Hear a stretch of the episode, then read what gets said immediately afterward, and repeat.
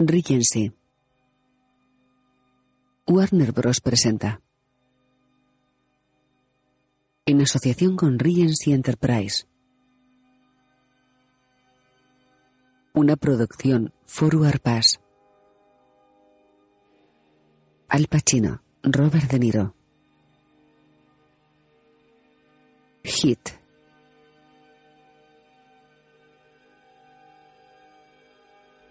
De noche, un tren recorre una vía cubierta de humo. Val Kilmer. Tom Sizemore. Diane Benora. Amy Brenneman. Dennis Heisberg. Ashley Judd. T. Williamson. El tren pasa de largo. US Study. Ted Levin. William Fitchner. Natalie Portman. El tren se detiene en una parada donde descienden varios ocupantes. Neil sale y baja una escalera mecánica. Es un hombre de unos 40 años con perilla y mirada seria. Está interpretado por Robert De Niro. Kevin Gage, Hank Azaria, Susan Traylor, Kim Staunton y John Boyd. El hombre viste mono gris, botas y porta una carpeta. Cruza el aparcamiento de un hospital. Pasa ante una piedad que decora la entrada del centro. Entra a un pasillo y camina entre personal y aparatos médicos. Una enfermera manipula una máquina. Otros trabajan con ordenadores. Varios enfermeros atienden a un hombre obeso con una herida en la pierna. Neil pulsa un botón y abre una puerta. Sale y camina entre varias ambulancias estacionadas.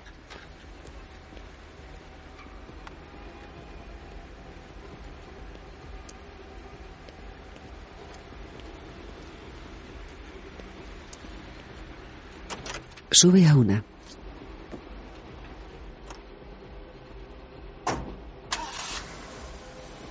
De día, dos hombres con gafas de sol caminan hacia un almacén. Chris es rubio con coleta y está interpretado por Val Kilmer. El otro lleva casco y porta un cajón de madera al hombro. Cheque, crédito o efectivo. Efectivo. Y haga el recibo a nombre de... de Ribos Jacks, Tucson. 788. El hombre escribe y masca chicle. El rubio le muestra su identificación. Muy bien. Chris comprueba el cajón rectangular, que contiene listones metálicos. Mira al dependiente, se lo echa al hombro y se marcha.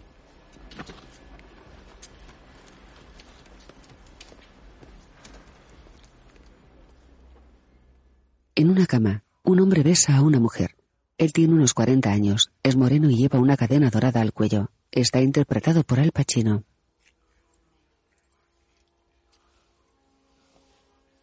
Él se pone sobre ella, que le abraza. Él le besa el torso y ella le acaricia la nuca.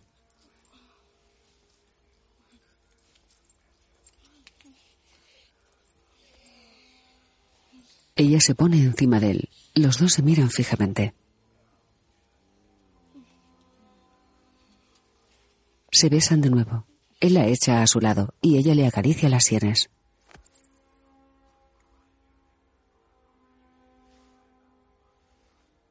En una ducha llena de vapor, el hombre deja una pastilla de jabón en un estante.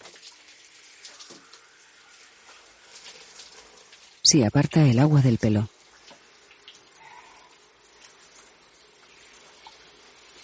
En el dormitorio, la mujer enciende un cigarrillo y se recuesta en la cama. Él se viste en una habitación contigua. ¿Eh? ¿Me llevas a desayunar? No puedo. Una niña llega. Hola, Vincent. Mamá, ¿dónde están mis pasadores? Hola, Estaban tesoro. sobre la mesa de la cocina. Pues no están, ya he mirado. ¿Quieres un café? ¿Hoy no vas al cole? Mi padre viene a buscarme y me llevará al edificio nuevo y a almorzar. Mira bajo los cojines del sofá. La niña se marcha contrariada. Su madre apaga el cigarrillo. Ya llega media hora tarde. ¿Va a presentarse? ¿O ese hijo de puta la dejará plantada como la última vez? Prepararé café. No tengo tiempo, cariño. Vincent coge una pistola y baja una escalera. Ella se sienta al borde de la cama. Coge un frasco, se toma una pastilla y lo deja en una mesita. En la planta inferior. Mamá, no están en el sofá. ¿Dónde pueden estar? No sé, ponte los azules. No quiero ponerme los azules, no hacen juego. ¿Has mirado en el cuarto de baño? He mirado en todas partes. Bueno, ¿y qué quieres que haga yo? Que los encuentres. Mamá, hazme caso. Está bien, tesoro, está bien. ¿Qué? Papá está a punto de llegar. Sí, claro, Yo está no a voy a estar lista. No puedo retrasarme. ¿No te retrasarás? Sí, que me retrasaré. Oye, escucha, antes de que llegue papá podemos encontrarlos juntas. Está bien, cariño, tranquila. No. Está bien, está bien. Los encontraremos juntas, tú y yo, las dos juntas. Tranquila, no llegará antes de que los encontremos, te lo prometo. La abraza. Un hombre sale del almacén de un restaurante mexicano. Tiene pelo largo y barba. Se dirige a una ventanilla con un vaso de refresco. Eh, vuélvemelo a llenar. Un empleado lo coge. El hombre se pone gafas de sol, corre hasta un camión verde que aguarda junto al local y se encarama a la puerta del copiloto. ¿Cómo te llamas? Wayne Grove. El conductor le abre. Wingro sube. Tú eres Michael, ¿no? El conductor asiente y le estrecha la mano sin mirarle. El camión pasa bajo un puente. Wingro se pone un mono gris. ¿Vosotros siempre trabajáis juntos? Sí, siempre. Un equipo muy unido, ¿eh? Sí, así es. Sabes, si esto sale bien, quizá os vuelva a acompañar. Oye, no hables tanto, ¿vale, listillo? Wingro se quita las gafas y le mira serio. Michael detiene el camión. En la ambulancia, ¿Cómo va todo? Perfectamente. Justo a tiempo. Ahora giramos por Trejo conduce hacia un puente. Es latino. Muy bien. Chris cambia la emisora a su lado. Los dos llevan uniforme de conductor de ambulancia.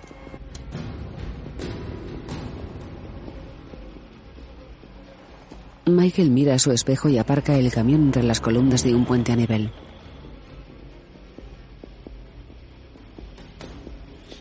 Trejo.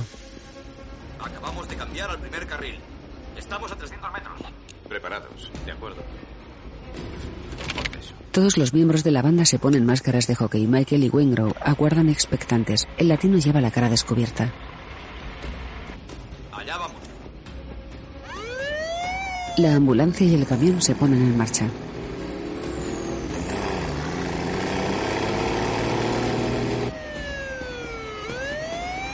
El camión acelera bajo el puente. La ambulancia se detiene en medio de una carretera. Un camión blindado se acerca a ella, que le corta el paso con disimulo. El conductor del blindado mira al frente. Dos compañeros viajan en la parte de atrás. El conductor repara en el camión, que les embiste. El blindado vuelca golpeando a varios vehículos de un concesionario. Una banderola cae sobre un vehículo. Chris se acerca al blindado. El conductor habla por walkie. Sus compañeros se incorporan. Los miembros de la banda rodean el vehículo armados con rifles de asalto. Uno escucha la radio. Ya han dado la alarma. Activa un cronómetro. Todos se ponen a cubierto. Los agentes del blindado se miran confusos. Neil activa un control remoto.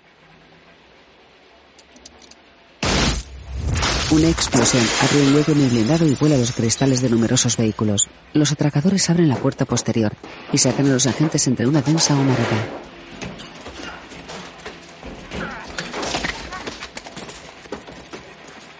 Wingro aparta a uno de un empujón. Sus compañeros derriban a otro y sacan al tercero.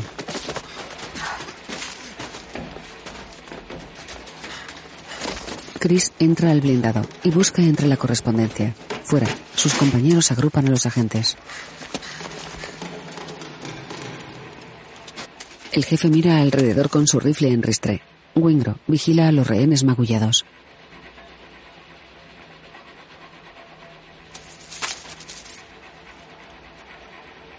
Un atracador despliega una cadena antihuida en la carretera. Wingro. Quedan 80 segundos.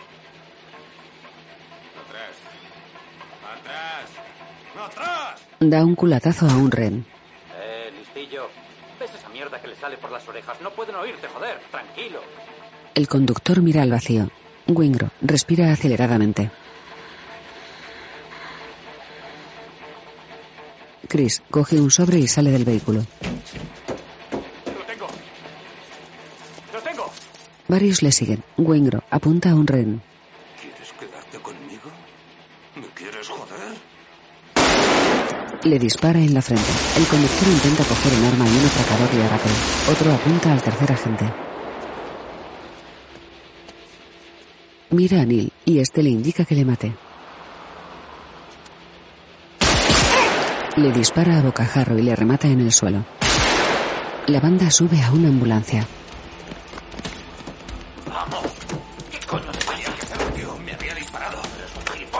Todos se quitan máscaras y monos. El vehículo se pone en marcha. A Wingrove. ¡Maldito hijo de puta! La ambulancia se aleja del puente a nivel. Varios coches de policía llegan y pinchan sus ruedas con la cadera.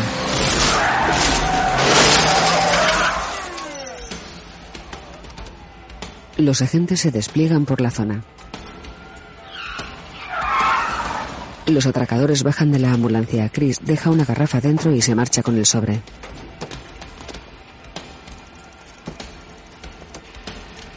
Un agente interroga a un testigo. Numerosos coches patrulla permanecen junto al concesionario. Los atracadores suben a un vehículo y se marchan. La ambulancia está aparcada en una acera. Una llamarada sale de su interior. De noche, en un aparcamiento, Neil aguarda junto a Nate, que tiene melena cana y mira el sobre. Está interpretado por John Boyd. Un millón seiscientos mil. 40 centavos por dólar. 640 mil para ti. 150 por adelantado. Te daré el resto en tres días. ¿Sabes de quién son? Le entrega el sobre. Acciones e inversiones Malibu. De Roger Van Zandt. Tiene bancos en las Caimán. Dirige las inversiones de muchos narcotraficantes, cosas así. ¿Y qué? Pues que le ha robado sus bonos al portador. Estará asegurado. Exacto, cobrará el total de la aseguradora. Es un jugador, puede que vuelva a comprarnos sus bonos por un 60% de su valor y así él ganará un 40%. Si se los vendes a él, sacarás 320.000 más para ti. Inténtalo. Ha llamado Kelso. ¿Qué quería? Ha planeado un golpe. Quiere que le eches un vistazo. ¿Para qué quiero sus golpes? Tengo los míos. No hay peligro y es de ocho cifras. Mañana a las nueve. ¿Qué ha pasado hoy? No preguntes. Se marcha. Vincent conduce a través de un enorme dispositivo policial junto al puente a nivel. Un agente le abre paso levantando una cinta.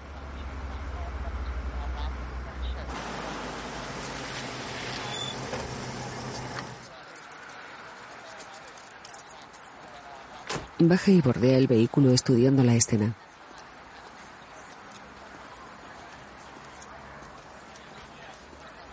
Varios agentes comprueban el furgón blindado y analizan los cadáveres de los guardias. ¿Ha aparecido la ambulancia? A cuatro manzanas de aquí. En la calle 22, entre Figueroa y Flower.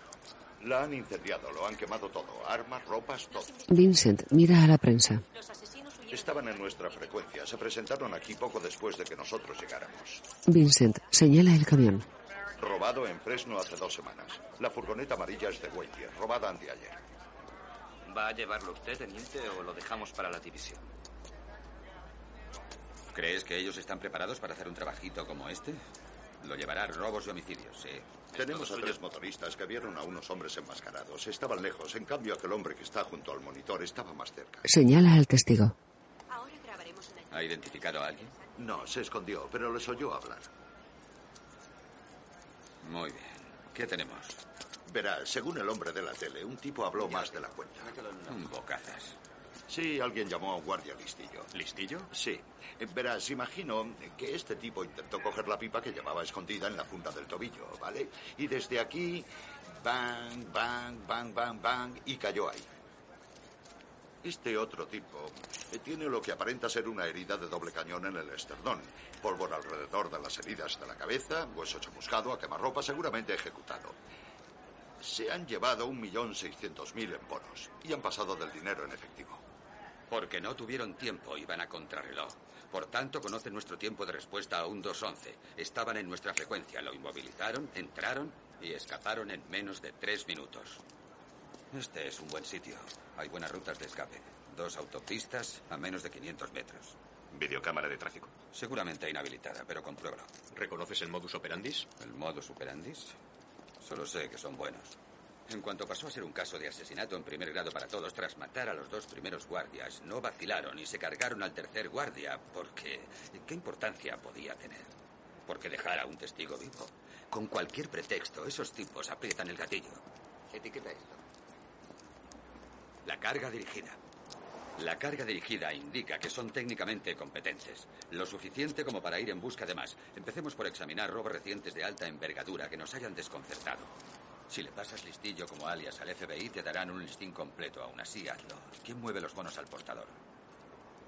Comprueba a los peristas habituales. Tú y yo comprobaremos a Cuzomano y Torena. Tú ocúpate de Goldstein y Alfaro. Tú quédate con los forenses. Y de la unidad de explosivos quiero saber el explosivo. Con un poco de suerte será exótico. Llega con una agente.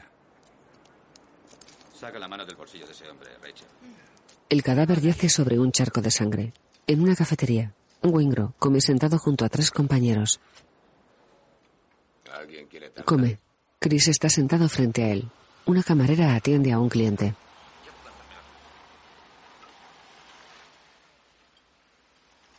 Trejo sale. Michael se levanta y se sienta en un extremo de la mesa.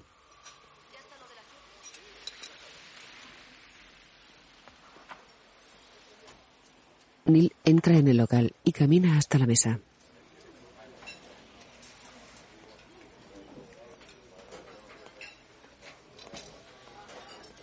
Él se sienta junto a Wingrow y Michael junto al rubio. Los tres miran serios al melenudo.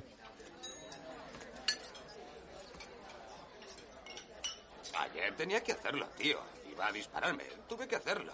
El jefe le golpea la cabeza contra la mesa. Un cliente les observa. A Michael le mira amenazador y baja la mirada.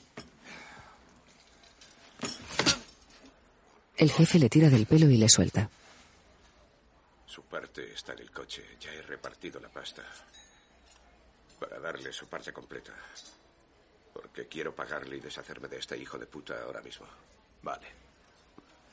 Neil se levanta. Wingro coge furioso su chaqueta. Los tres le siguen.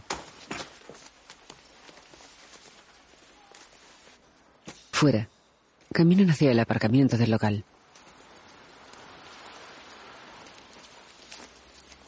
Wingro se pone su chaqueta. Michael y Chris se alejan. El jefe propina un puñetazo al melenudo y le inmoviliza. Sus hombres vigilan.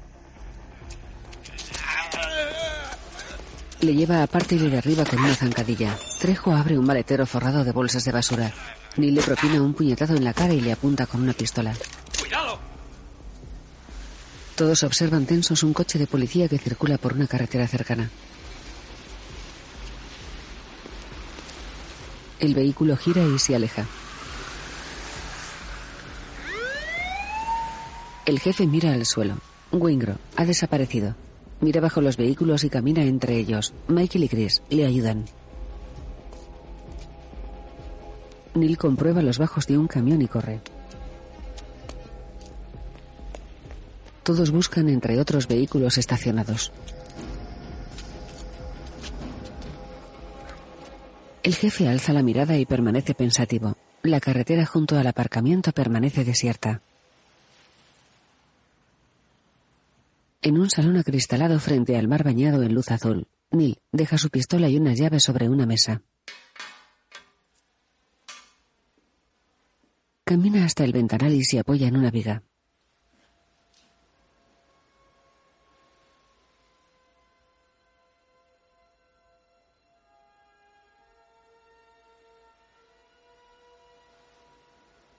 Observa el horizonte meditabundo.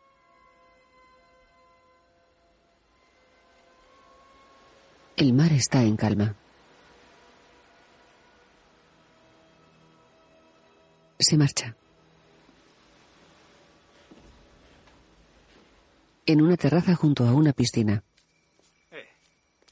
Chris llega junto a una mujer que cuenta dinero. Eso es todo. Estás demasiado guapa para salir. Podría hacértelo ahora La besa. ¿Dónde está? He pagado lo que debía a los corredores. Habrá más dentro de un par de días. Vamos, llegaremos tarde. Entran en casa. Ya, venga. Tienes que estar bromeando. Él se abotona la camisa. Cariño, no merece la pena correr ese riesgo por 8.000. El riesgo ha de estar a la altura de la recompensa. Vámonos. Coge tu abrigo. Se pone el suyo. Es inútil hablar contigo. Eres un niño en fase de crecimiento. ¿Qué significa eso? Significa que no progresamos hacia adelante como verdaderos adultos viviendo nuestras vidas porque estoy casada con un yonki jugador que no me escucha. Charlene, súbete al jodido coche. ¿Puedes decirme qué pinto en esta mierda de situación? ¿No lo sabes? ¿Qué quieres de mí? Deja la cartilla del banco y las llaves del coche en la cocina cuando te vayas de aquí. Bueno, nos vamos y me voy yo solo. esa otra mierda, pero Dominic se iría conmigo. Él salta a una baranda y se encara con ella. Eso ni se te ocurra. Sale furioso y tira una figurita. Charlene mira preocupada alrededor. Chris saca un coche de su aparcamiento y acelera por una calle desierta. Vincent conduce y descuelga. Sí. Dime que Alberto Arena me ha llamado. En comisaría, ¿Alberto Arena ha llamado a Vincent? No. No. Ha llegado un informe. El explosivo era Dayex, una carga dirigida lineal utilizada en derribos, pero puede obtenerse con un permiso de conducir en Nevada, Arizona, Nuevo México. Demasiado común para localizar la venta. Eso es estupendo. cuelga y deja su móvil en el asiento contiguo. Adelanta a un vehículo. En una pequeña cocina, coge vasos y licor y se sienta en la mesa del comedor. La mujer morena baja una escalera y llega con él.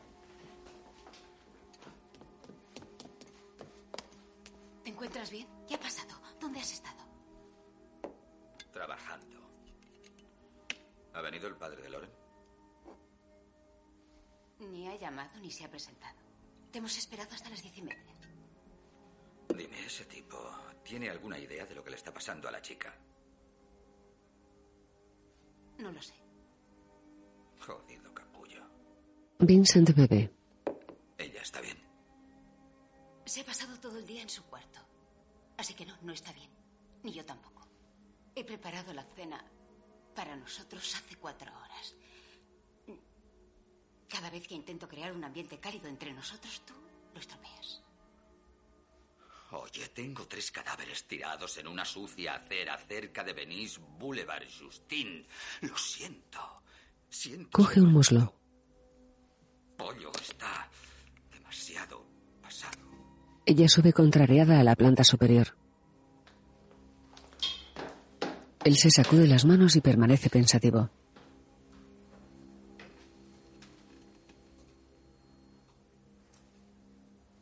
Enciende un televisor.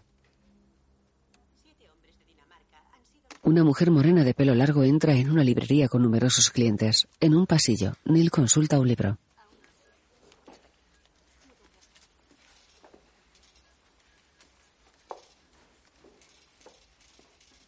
Ella pasa de largo a su espalda y le mira de reojo. Neil entra en un abarrotado restaurante y camina entre mesas y clientes. Porta una bolsa de papel.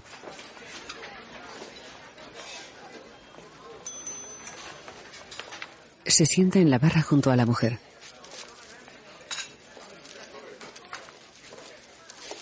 ¿Café, señor? Saca un libro de la bolsa y mira a un lado. ¿Podría pasarme la leche? Ella obedece. Gracias. ¿Qué ha comprado? ¿Qué? ¿Qué está leyendo? Él la mira confuso.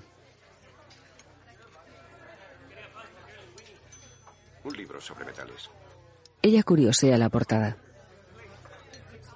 Fracturas por tensiones en el titanio. ¿A qué se dedica? ¿Por qué se interesa tanto por lo que leo y lo que hago? Se miran fijamente. Ella se encoge de hombros. Le he visto en la tienda de vez en cuando. ¿En qué tienda? Genesis e Ingalls. Trabajo allí. Ah, si no quiere hablar conmigo, no importa. Siento haberle molestado. Ella aparta la mirada y bebe.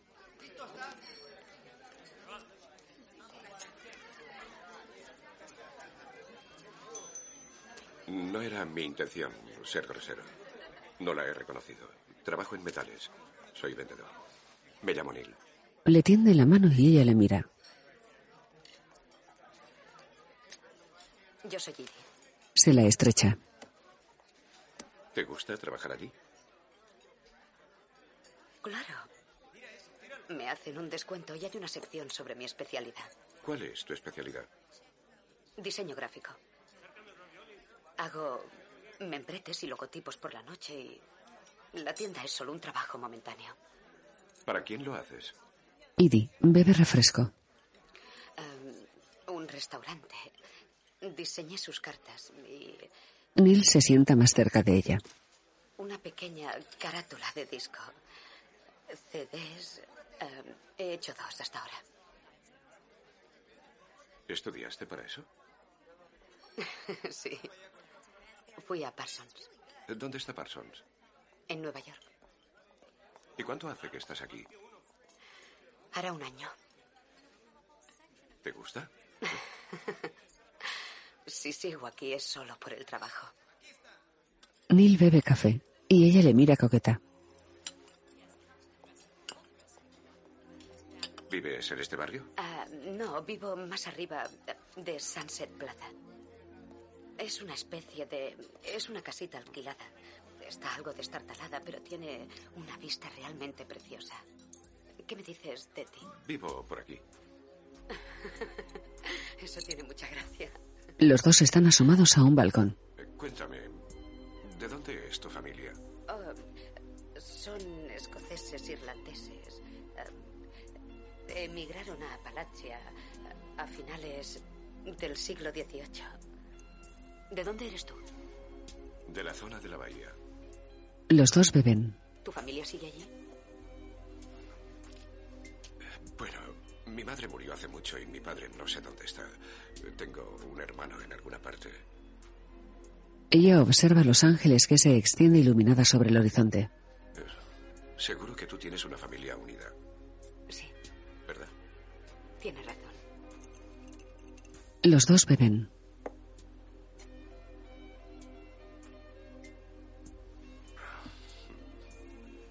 La ciudad de las luces. En Fiji hay unas algas iridiscentes que aparecen en el mar una vez al año. El efecto allí es el mismo. ¿Has estado allí? No, pero algún día iré. Sí, claro. Ella sonríe y observa el horizonte. ¿Viajas mucho? Sí. ¿Y eso te hace sentir solo? No es que me sienta solo, estoy solo. ¿Y tú? Muy sola. Se miran fijamente. Neil deja su vaso y le acaricia el pelo.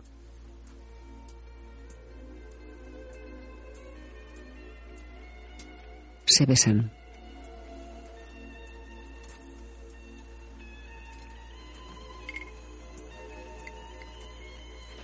Se funden en un abrazo.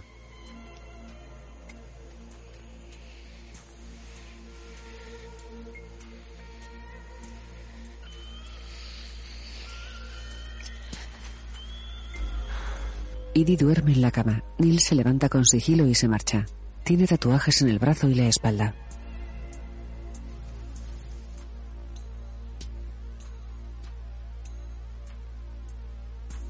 Vuelve trajeado. Deja un vaso con agua envuelto en una servilleta en la mesita de Edie.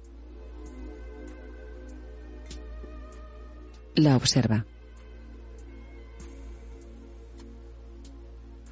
Edie duerme plácidamente.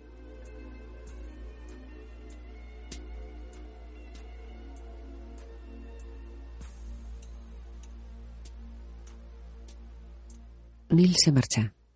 Al amanecer, un coche llega a un barrio marginal levantando una gran polvareda.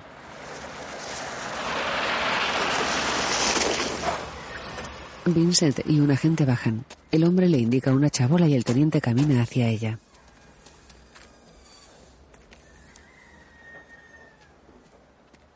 Un grupo de curiosos le observa desde un banco. Vincent entra.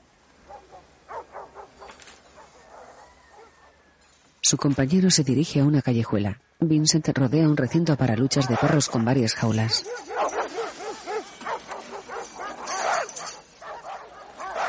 Empuja una puerta. ¡Albert!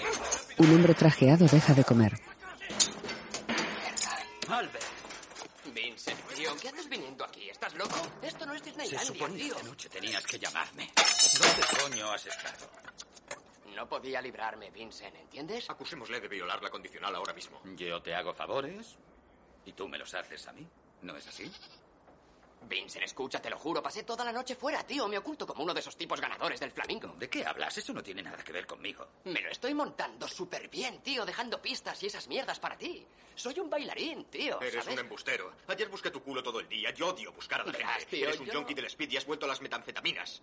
Eh, tío, ¿dónde está tu empatía, hermano? Es a causa del abuso La de las empatía drogas. fue ayer. Hoy me estás haciendo perder el jodido tiempo. Vincent, tío, ¿Te has enamorado? Dime, ¿te enamoraste anoche y te fuiste a alguna parte? Vincent. Cuéntame eso. ¿Entiendes lo que te digo? Me lo tragaré. Vincent. ¡Albert! ¡Dime lo que sabes! Vincent, yo. ¡Dime lo que sabes! Te lo juro, mi hermano, tío, mi hermano. Mi hermano Richard va a hablar contigo. ¿He oído, Richard? Él hablará contigo. Richard. ¿Richard? Va a encontrarse contigo, tío, esta noche. No estará aquí, ¿verdad? No, te verá esta noche. ¿Esta noche? ¿Y por qué no ahora? Verás, se, se- se- se lo imploré porque sabía que tú vendrías esta mañana. Esto es un ¿sabes? montón de mierda. No, no, no, te lo juro. Ha dicho que no. Porque está en Fénix. Escucha, tío. Cuando esta llegue a noche te Fénix, verás, te lo juro. se estará esta noche. levantando. Quizá me deje una nota justo en la puerta. Esta noche es lo mejor que puedo hacer por ti, tío. ¿Sabes? Te verá, te verá en el BJ en Alvarado. A eso de las dos. Ve allí. Ve allí, tú también. Vincent, yo no puedo ir, tío. Tengo cosas que hacer. Vincent, tengo cosas que hacer. Tengo, tengo, tengo sitios a Eh. donde ir. Tengo- Vincent y su compañero se marchan. Albert le sigue con la mirada. No me hagas perder mi jodido tiempo. En un porche, Neil está con un hombre en silla de ruedas. ¿Qué es? Es un banco. Hace un depósito en efectivo los jueves para distribuir a todas sus sucursales. Para cubrir las nóminas de los viernes. Así que los jueves, la agencia central tiene el cofre lleno. ¿Cómo entramos? Directo por la puerta de entrada. ¿Cuántos hombres? Ah, cuatro, tres más un conductor. Entráis, os tiráis al suelo y salís. Y quieres 100.000 por adelantado contra una tajada del 10%. Ajá. Me suena a un golpe suicida. Si le daran las alarmas, tendré que largarme antes de que llegue la pasma. ¿Y qué sacaré? Activarán tres sistemas de alarma de atraco. Dos telco y un inalámbrico. Pero las señales no llegarán a ninguna parte porque la noche anterior os meteréis y trucaréis la computadora del sistema de alarma para que este y las grabadoras de vídeo se apaguen justo antes de que entréis por la puerta. Eh, Planos arquitectónicos y de ingeniería eléctrica. Ya lo tengo todo. Los esquemas y las tarjetas van directamente al CPU. ¿Cuánto calculas? 12,1, 12,2 millones. Acepto. Enhorabuena. Ahora para darte una idea de dónde provienen mis estimaciones. Nadie sabía que la mercancía fuera tuya. De todos modos, recibirás el total de la compañía aseguradora y nos vuelves a comprar los bonos a 60 centavos por dólar y te sacas un... Nate habla con un hombre trajeado. Es una operación sin riesgos y todo el mundo gana. De acuerdo, trato hecho. Bien, porque no habrá porcentajes si alguien se pone nervioso con esta historia. Ya. Haz que tu hombre me llame y arreglaremos un encuentro. Sí, de acuerdo. Se quita los auriculares. Es un placer hablar contigo. ¿Vas a tratar con esos tipos? Sí que hay rumores en la calle de que a mí se me puede robar. Voy a matar a esos hijos de puta. Dile a Harry que me traiga las hojas de cálculo de las canarias. El empleado sale. Nate camina hacia el porche. En realidad no es una estimación, cifras exactas. Este es el movimiento de líquido del banco durante los dos últimos meses. ¿De dónde has sacado la información? Te llega. Estas cosas vuelan por el aire. Envían la información, la reparten a los cuatro jodidos vientos. Solo hay que saber cómo hacerte con ella. Y yo sé cómo. El hombre revisa varios documentos. Uh, sí, aquí está. 13,9 millones. Neil y Nate caminan hacia un coche. Lo he aceptado. Bien. ¿Qué te había dicho? Toma. Le da una tarjeta. Trato cerrado. Llama a Hansan y recoge el dinero. ¿Qué tal es? Es un hombre de negocios.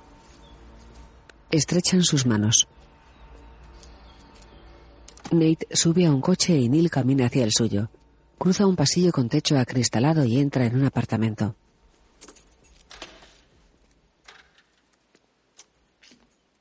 Chris duerme en el suelo. Tras una cristalera se extiende el mar.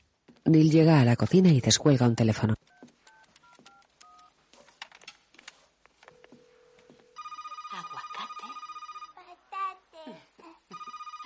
Charlene juega con su hijo y descuelga. Sí, hola. Eh, Chris está en mi casa. Ella mira seria. ¿Qué ocurre? Cosas entre marido y mujer. Dejaré que duerma la mona aquí. Chris despierta, se levanta torpemente y coge su pistola del suelo. Neil sirve café para ambos.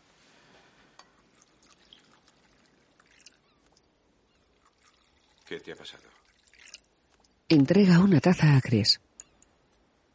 ¿Cuándo vas a comprar muebles? Cuando tenga un momento. Llegan a un salón diáfano.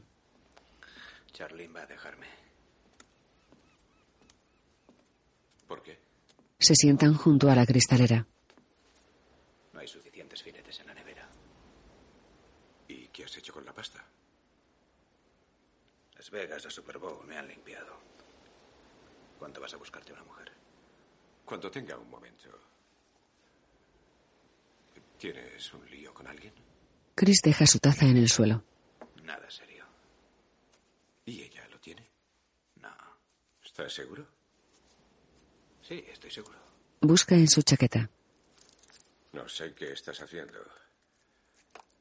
Recuerda lo que Jimmy McElwin en el patio solía decir. ¿Quieres hacer trabajos en la calle? No te ates a nada. No admitas nada en tu vida que no puedas dejar en 30 segundos si la pasma te pisa los talones. ¿Lo recuerdas? Chris fuma con la mirada perdida. Para mí el sol nace y se pone con ella, tío. ¿Sí? Sí. Está bien.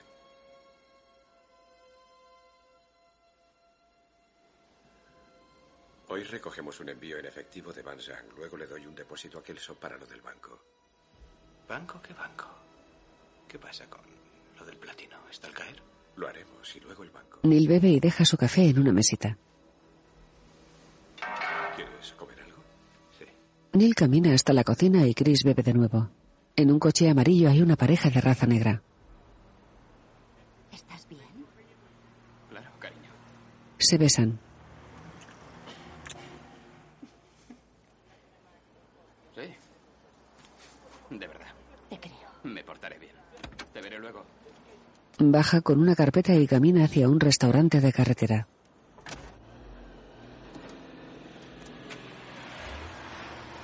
Entra a la cocina y camina hasta el chef que friega cacharros. ¿Tú eres Solenko? Don Bridan. Grierson, mi oficial de la condicional, me dijo que viniera, que tenías un empleo para mí. Supongo que sabes de qué va todo esto. Sí, soy muy bueno con la parrilla. Bien, te felicito. Aquí limpiarás los lavabos, fregarás platos, recogerás las mesas y vaciarás la basura. Si me lo pones difícil, te acusaré de estar drogado, borracho o de robar y te haré volver por violar la condicional. El 25% de tus propinas me pertenecen. Son las reglas del juego. Llama a Grilson para que te lo confirme. Cámbiate allá atrás. Los dos se miran serios. ¿A qué estás esperando? Solenko friega. Don permanece inmóvil y se marcha.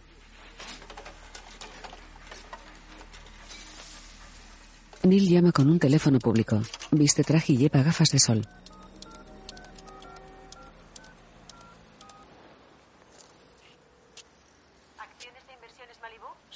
Zandt.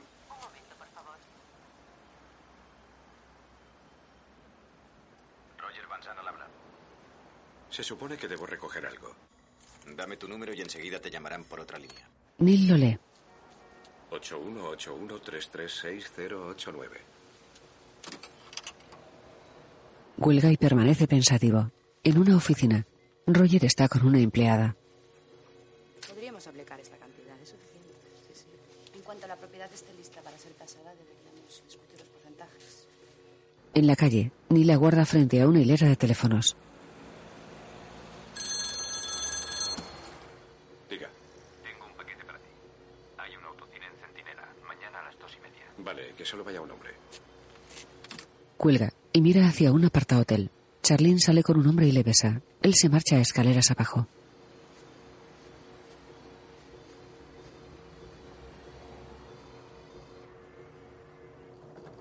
El carrito de la limpieza llega junto a la puerta del apartamento. Charlene abre. Neil entra. ¿Quién era ese tipo? Nadie. ¿Quién cojo... ¿Quién era ese tipo? No es Tengo nadie. que saber quién es. ¿Quién es? No es nadie. Neil. Escucha. Oye, es un vendedor legal de licores al mayor de Las Vegas, Alan Marciano. Chris va a hacer las paces contigo. Demasiado tarde, ya estoy harta de él. ¡Cállate! Este es el trato. Le darás a Chris una última oportunidad. Después de eso, si él la caga, yo mismo te financiaré para que te establezcas en lo que quieras y donde tú quieras. Dominic irá contigo. Y mi palabra cuenta. Pero ahora mismo vas a darle a Chris esa oportunidad. Se miran fijamente. Arréglate y vete a casa. Arréglate y vete a casa. Él la sigue con la mirada y camina hacia la puerta.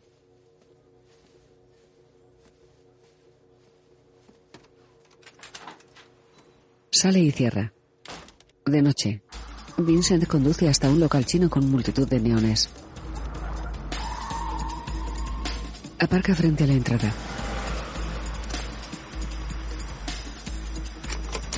Baja con un purito en los labios, se lo guarda junto con las llaves y cruza una rampa hasta la puerta. Un par de curiosos le siguen con la mirada. Dobla una esquina y llega ante el portero de un local. Dame todo tu dinero. Algún día te liquidarán con esas gilipolleces. No serás tú. Una puerta metálica se abre.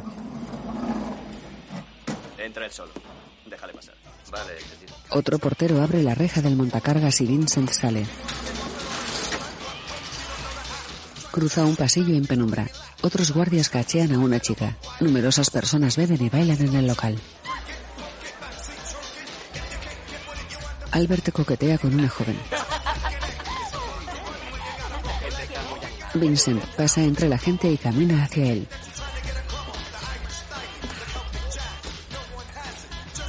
Vincent, tío. Vincent. Albert. Vincent, este es mi hermano Richard. Richard, Vincent. Richard, ¿cómo te va? Se sientan. Bueno, ¿qué tienes para mí? Antes de empezar siquiera con eso, hay una banda que está robando Porsche en toda la zona de las playas, ¿vale? Bien, alguien debería visitar este fin de semana la parte trasera de un bonito taller que hay en Irvine. Y podrían encontrar dos turbos y un fugitivo de la policía. Intentas deshacerte de la competencia. Sí. Soy un buen ciudadano. Y yo, el pato Donald. ¿Tienes algo que contarme o qué? Escucha esto, primo. ¿Cómo sé que si yo te cuento lo que tú necesitas saber, luego harás lo que yo necesito que hagas? Richard, tío, Hannah es un tipo legal. Siempre hacemos negocios juntos. Yo no soy tu primo soplón de mierda. Y lo sabes porque yo lo digo. En cuanto oiga qué coño tienes que contarme. Oye, tío, ¿te das cuenta de lo que estoy haciendo? Podrían matarme por contarte esta mierda. Por pasear a tu perrito. Vale, tío. Hay un tipo con el que estuve encerrado en Folsom. Cumplió un par, dos o tres años. Salió y me tropecé con él. Vincent masca chicle. ¿Y qué? Verás, es un tipo al que le gusta la acción. Bueno, si no me hubiese dicho nada, yo no hubiese pensado nada. Pero aquel tipo me soltó un rollo insistiendo en que no estaba metido en nada y que no estaba pasando nada y toda esa mierda. Y en ese preciso instante supe que ese tipo estaba preparando un gran golpe. El teniente los mira a ambos. Una información de puta madre. Albert, ¿pero qué te pasa? Me arrastras hasta aquí y me haces perder el tiempo. ¿Viste a un tipo por la calle que era un expresidiario? Eso es. Vaya, estoy asombrado de cojones. ¿Qué quieres por eso? ¿Una placa del FBI? Oye, tío, ¿vas a hacer esa llamada sobre los Porsches o qué? ¿Me tomas el pelo? Vincent se levanta. Eh, en serio, ese tipo listillo no es ninguna jodida broma, tío. Es reincidente y todo Repite, eso. ¿qué has dicho? ¿Qué? Listillo, ¿qué significa eso? Listillo, así es como le llama a todo el mundo, listillo. Ah, háblame de él. Un metro ochenta y cinco, muchos tatuajes de talego. Lleva un pavo real aquí mismo. ¿Cómo se llama? Cerrito. Michael Cerrito. En una sala aparte, Vincent está al teléfono. 33 arrestos desde 1976, 11 por robo a mano armada. Tres condenas. Dos años de una condena de 3 a 5 años en Ática. Tres años en Marion. Cinco años en Folsom por una reducción a homicidio no intencionado. Su expediente no se acaba nunca. Muy bien, ¿a quién tengo ahí ahora mismo?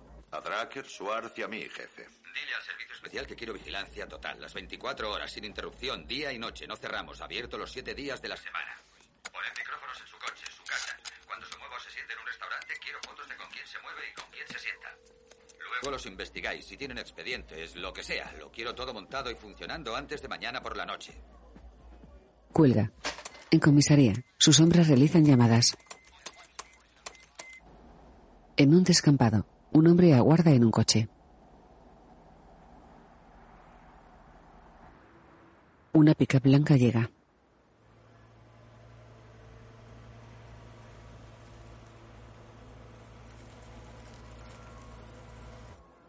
Penetra en el descampado en cuyo centro hay un viejo edificio abandonado. La pickup gira y se dirige hacia el vehículo estacionado.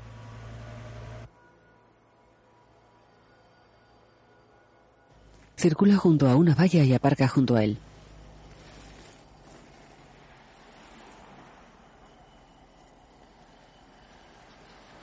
Neil mira al conductor de la pickup que baja su ventanilla. Pon las manos donde pueda verlas. ¿Qué? Pon las manos donde pueda verlas. está bien. Yo te diré lo que harás y te diré cómo hacerlo. Ahora solo con la mano derecha. Solo con la mano derecha. Coge el paquete y tíralo aquí dentro. El conductor coge el paquete. Un hombre baja tras la camioneta y se acerca con sigilo al coche de Neil. Le tira el paquete. El hombre se levanta y apunta a Neil. Chris le advierte a través de un pinganillo. Detrás de ti, a la derecha. Neil da marcha atrás y derriba al hombre. Chris dispara a la pickup desde un punto elevado.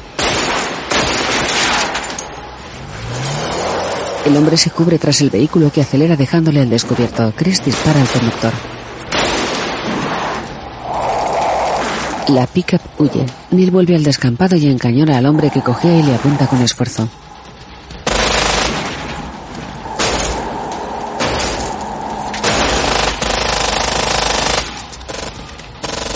Chris gira y le alcanza. Neil también lo consigue y le atropella. La pickup acelera hacia la salida. Michael llega tras una valla y le apunta.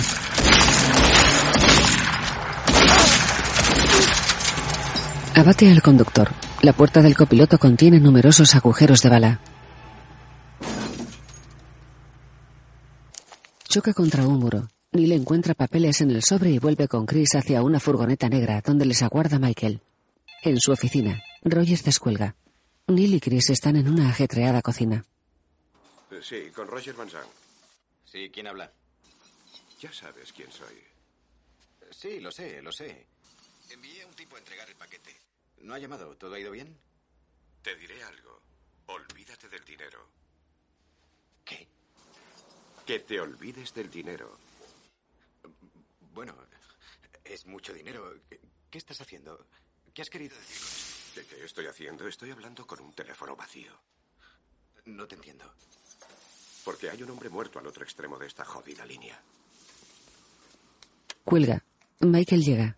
Roger mira preocupado y deja el auricular.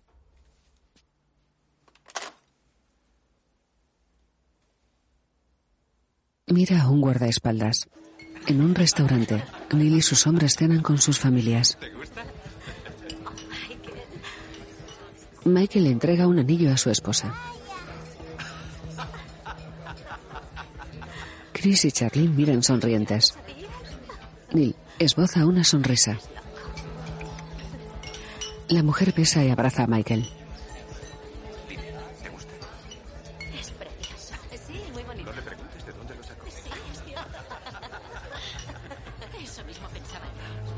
Chris susurra a su esposa.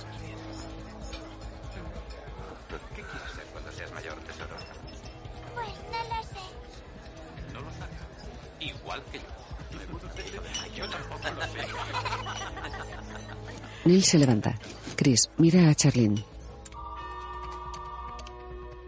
En casa, Edie teclea un ordenador y descuelga el teléfono. Diga. Hola, soy yo. Eh, me preguntaba si ibas a llamar. He estado ocupado. ¿Puedo verte? Temía que se tratara solo de una noche, ¿sabes? No, para mí no lo ha sido. Para mí tampoco. ¿Puedo pasarme por ahí? Sí. Te veré dentro de poco. Ella cuelga ilusionada. Neil, sus hombres y sus familias salen del restaurante. Vincent y varios compañeros les espían.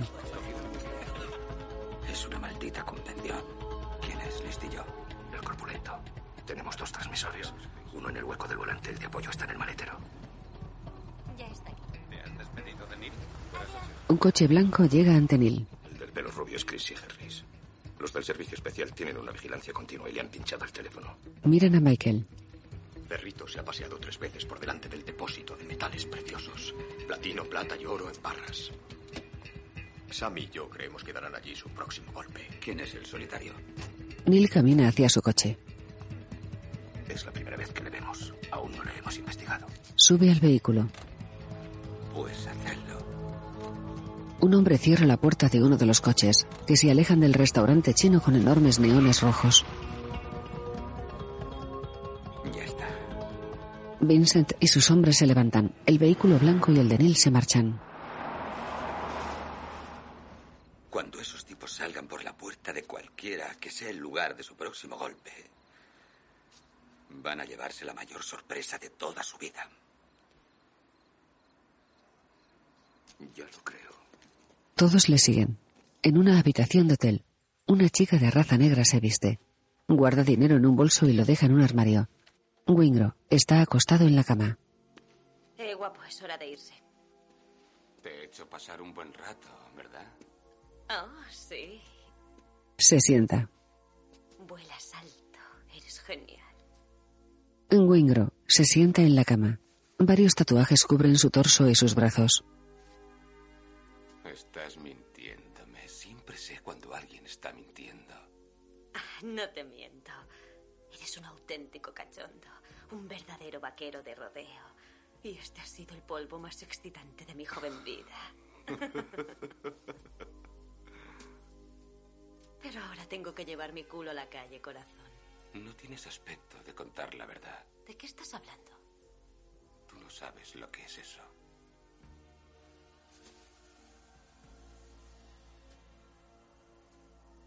Estás ante el segador implacable.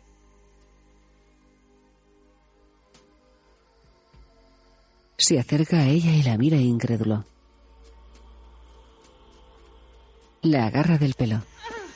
Wingro fuma en la barra de un oscuro local. Un hombre le sirve una cerveza. ¿Dónde has estado? He estado en Pelican Bay y en Folsom, Malabé. Soy un tipo duro y busco cualquier cosa fuerte. Billy Ricketts me dijo que viniera a verte y por eso estoy aquí. El hombre escribe. Wingro da un trago de su cerveza. ¿Por qué no... ¿Por qué no llamas a este tipo? Siempre está contratando a gente.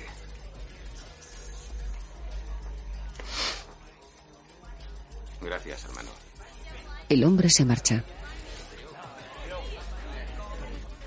En otro local, Vincent coquetea con Justin. ¿Qué tiene tanta gracia? Nada. Siempre igual. Qué tontería. Desde luego. ¿Verdad? Sois perfectos el uno para el otro. Ten cuidado. Varios policías ocupan una mesa. Un tipo en la escuela primaria. Se llamaba Raúl, no sé qué. Ese tipo podía cogerse los dedos y doblárselos los unos sobre los otros. Y luego se volvía los párpados hacia afuera. Uh. No puedo quitarte las manos de encima. Eso es lo que más me gusta de ti cuando dejas salir la bestia. Vincent y Justin bailan y se besan.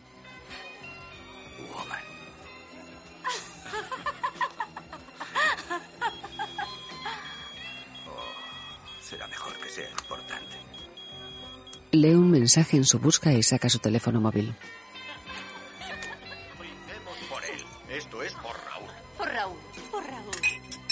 Sí, Vincent Hanna.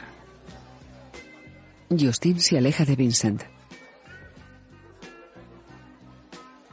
Conduce hasta un apartahotel con piscina. En la calle hay un coche de policía y un camión de bomberos. Baja y camina hasta el edificio.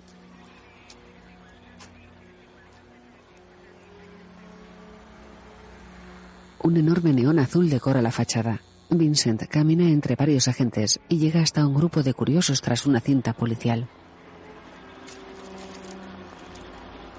Uno de ellos la eleva abriéndole paso. Vincent estudia la escena y camina hasta una forense que le tiende una fotografía. La hemos encontrado así. En ella, un bidón contiene el cadáver de una chica negra.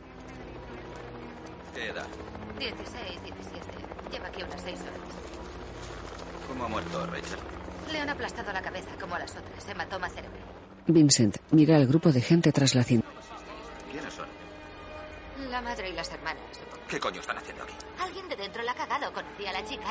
A la familia. Está bien, adelante. Ella retira la lona que cubre el cadáver de la chica. Agradable. La forense la cubre. Cuando compruebe el ADN del semen, mi intuición me dice que se tratará del tipo de siempre. Así que es en serie. Y acabará siendo tu caso. ¿El sheriff de homicidios ha conseguido algo? Aún no. La madre se cuela. ¡Suéltenme! ¡Suéltenme! No, no. Vincent la detiene.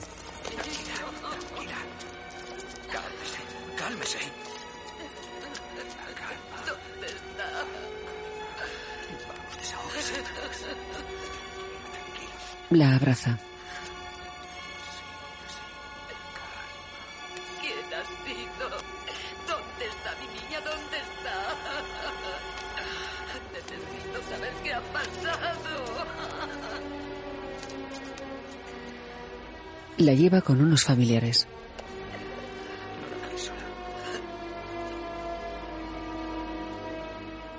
Dos mujeres se marchan con ella. Las luces de una ambulancia y un coche de policía iluminan la calle. Vincent vuelve con el cadáver y la forense.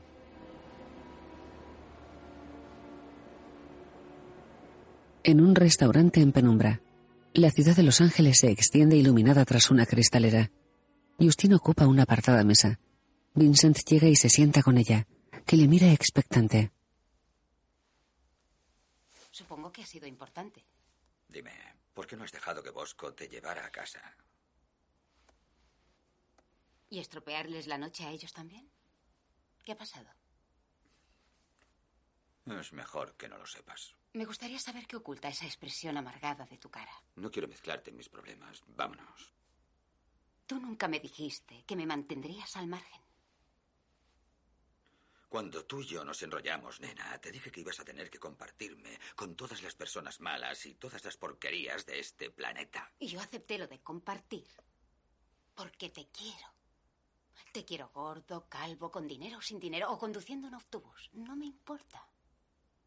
Pero tienes que estar presente como una persona normal de vez en cuando. Eso es compartir. Esto no es compartir, son migajas. Entiendo. Lo que debería hacer es volver a casa y decir, hola, cariño, adivina el qué. Hoy he entrado en una casa donde un capullo yonki acababa de freír a su bebé en un microondas porque lloraba demasiado fuerte y quiero compartir eso contigo. Venga, compartamos eso y al compartirlo conseguiremos eh, catárticamente disipar toda esa mierda atroz. ¿Es eso? Es un error. ¿Sabes por qué? Porque tú prefieres la rutina normal. Follamos y luego pierdes la capacidad de hablar. Porque tengo que mantener mi angustia. La preservo porque la necesito. Me mantiene alerta, en el filo, donde debo estar. Ella le mira indiferente. Tú no vives conmigo. Vives entre restos de personas muertas. Reconociendo el terreno. Buscando huellas de paso. El olor de tu presa. Persiguiéndola hasta atraparla. Eso es lo único con lo que estás comprometido. El resto es la confusión que dejas a tu paso.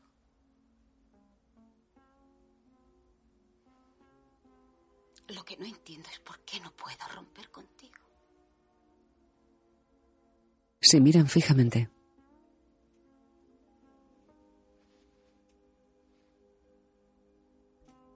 En un restaurante, Don bebe licor. Su novia llega.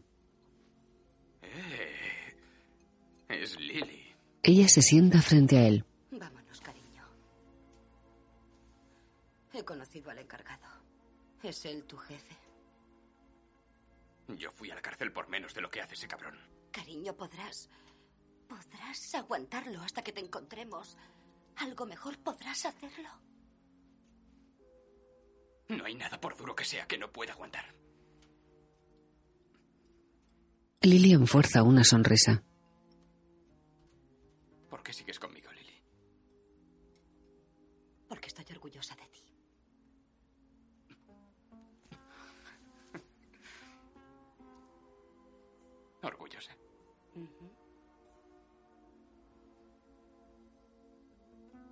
Por qué diablos lo estás?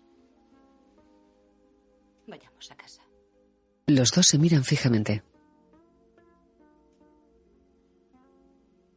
Ella se levanta. Edie y Neil están sentados en una terraza. ¿Qué hacías allí? Esquiaba. Intentaba esquiar. Eso es lo que la gente hace allí. Vas a esquiar, a conocer a gente, a pasarlo bien. ¿Y te lo pasaste bien? No. ¿Por qué no? Me cuesta conectar con la gente. Conmigo no. Bueno, eso pasó sin proponérmelo. Seguramente por eso funcionó. No. Es porque estás muy bien. Ella le besa en la mano. Edie. ¿Por qué no me acompañas? ¿A dónde? A Nueva Zelanda. ¿Cuándo?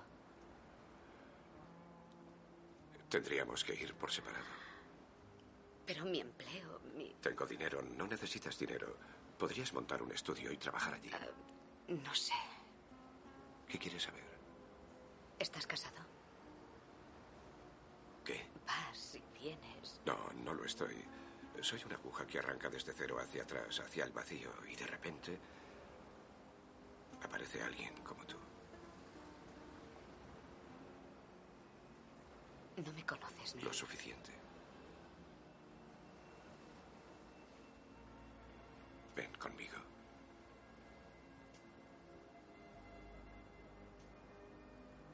Él baja la mirada. ¿Qué te ocurre, cariño? No me ocurre nada. Todo va bien. Vendrás. Ella sonríe.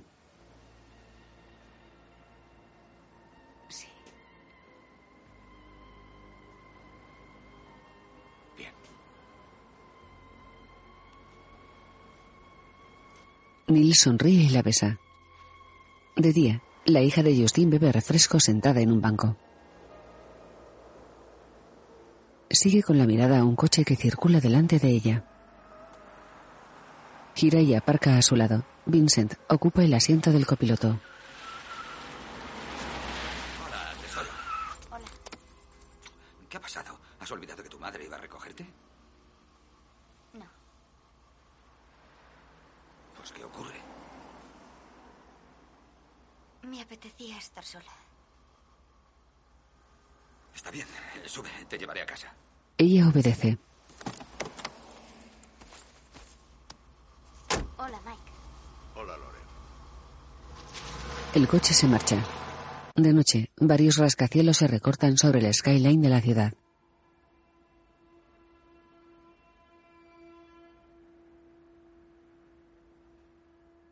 Una furgoneta negra atraviesa un polígono industrial desierto. Varios locales contienen numerosos vehículos estacionados.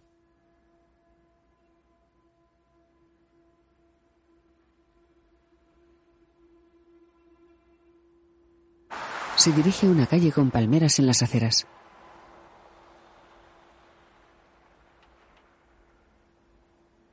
Vincent y un equipo aguardan en una sala de operaciones frente a varios monitores. Otro vigila desde una azotea. ¿Qué está pasando? Teniente, señor, el capitán Jackson quiere saber qué está ocurriendo. No está ocurriendo nada. Desocupa la frecuencia. El agente bebe agua y camina impaciente. Lleva un rifle a la espalda. Vincent observa atento una cámara que graba a la furgoneta.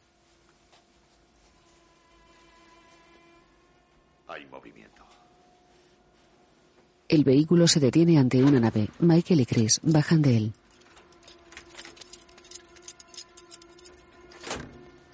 El rubio llega ante una puerta. Michael lleva arnés y espuelas y trepa un poste. Chris introduce un tornillo en la cerradura y lo amartilla.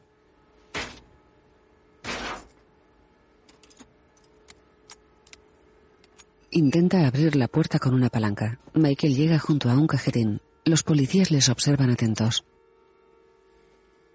Técnica.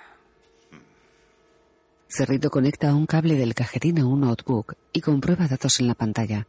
Chris mira inquieto a ambos lados. Michael hace una señal y baja. Chris abre.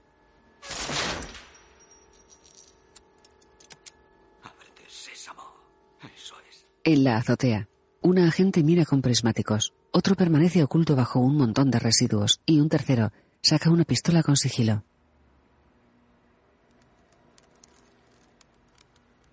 Un grupo aguarda en otra furgoneta. En la nave, Neil alumbra con una linterna un pasillo. Lleva una bolsa de deporte al hombro. Un dispositivo contra incendios gotea en el suelo. Neil cruza el pasillo seguido de Chris, que empuja un carrito. Vincent y sus hombres observan atentos los monitores. Neil sale de la nave y cierra la puerta. Camina y se oculta en la sombra de una esquina. Los policías le observan a través de una cámara térmica.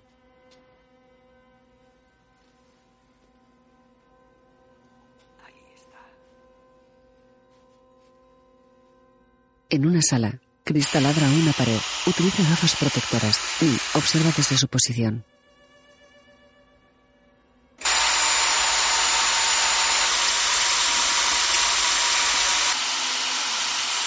Vincent observa el monitor. El agente armado se sienta.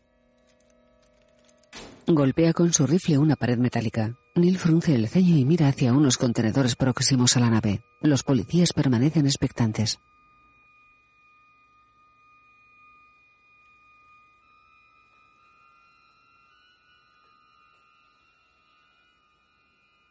Neil sale de las sombras, entra a la nave y cruza el pasillo.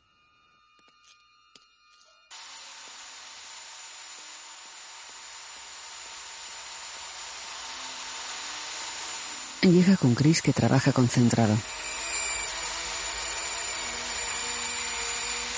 Larguémonos.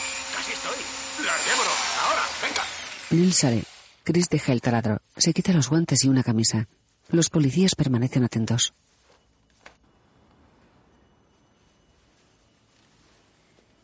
Lo ha oído. Lo ha oído.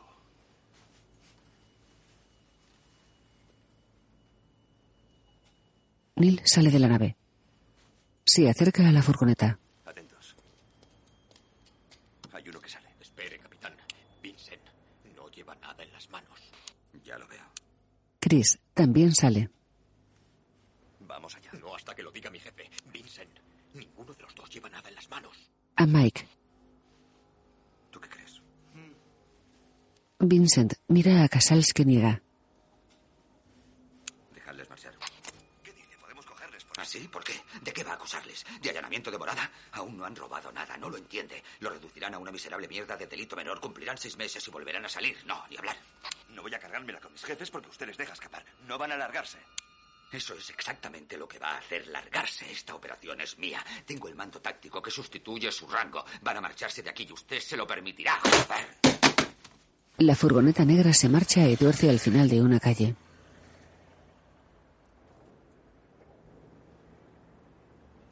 Vincent abre la puerta de un contenedor y sale.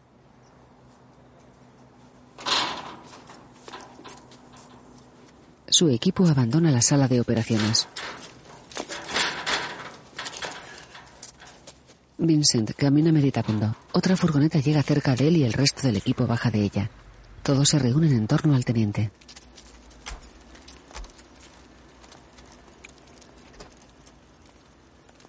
Mike aguarda expectante y Vincent le lanza su walkie. De día, en un descampado. La policía, el FBI, ¿de dónde cojones ha salido esta presión? Bueno, puede que tal vez vigilaran el sitio, no a nosotros. Porque ya he sido atracado un par de veces, ¿sabes? Suponed que tienen nuestros teléfonos, nuestras direcciones, que nos tienen a nosotros aquí, ahora mismo, tal como estamos. Todo, suponedlo todo. ¿Cómo le pagaremos a aquel solo del banco? Yo lo adelantaré, eso no es un problema. ¿Y qué hay de Van y nuestros 750? Con el peligro que corremos, ¿quieres jugar a la Segunda Guerra Mundial con Van? No, quiero mi dinero. ¿O es que va a salirse con la suya? Yo tengo más motivos para cargarme a Van que ninguno de vosotros, pero ahora es un jodido lujo. Nuestro problema es que o robamos el banco o nos separamos aquí. No volvemos a casa, no hacemos las maletas, nada. 30 segundos a partir de ahora y nos vamos por caminos distintos. Y ya está. ¿Chris? El banco se merece el riesgo. Lo necesito. Yo voto por quedarnos y hacerlo. Esa es mi opinión. Neil mira a Michael. Chris también le mira y él se encoge de hombros. Yo estoy contigo, Neil, para lo que sea. Lo que sea. No, esta vez no, Michael. Esta vez estás solo. Michael mira confuso a Chris y se acerca a Neil. Le da un sorbo a un café.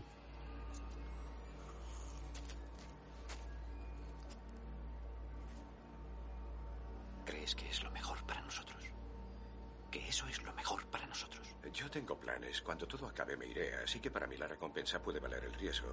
Pero tú tienes a Elaine, que se ocupa de ti. Tienes mucho ahorrado. Tienes bonos del tesoro, propiedades. Yo en tu lugar no me metería en esto.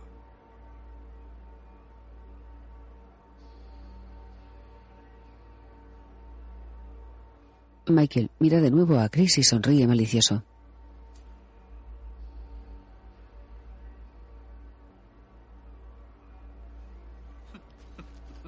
Ya sabes que para mí la acción es lo que cuenta. Me apunto. Chris esboza una sonrisa. Neil mira a Trejo. ¿Tú? Sí, claro. Adelante. que les follen. Hagámoslo. De acuerdo, vamos. Tenemos mucho que hacer. Michael sube a un coche y los otros tres a la furgoneta negra. En un almacén, Vincent y su equipo cruzan un pasillo. En una oficina, un hombre habla por teléfono. Bueno,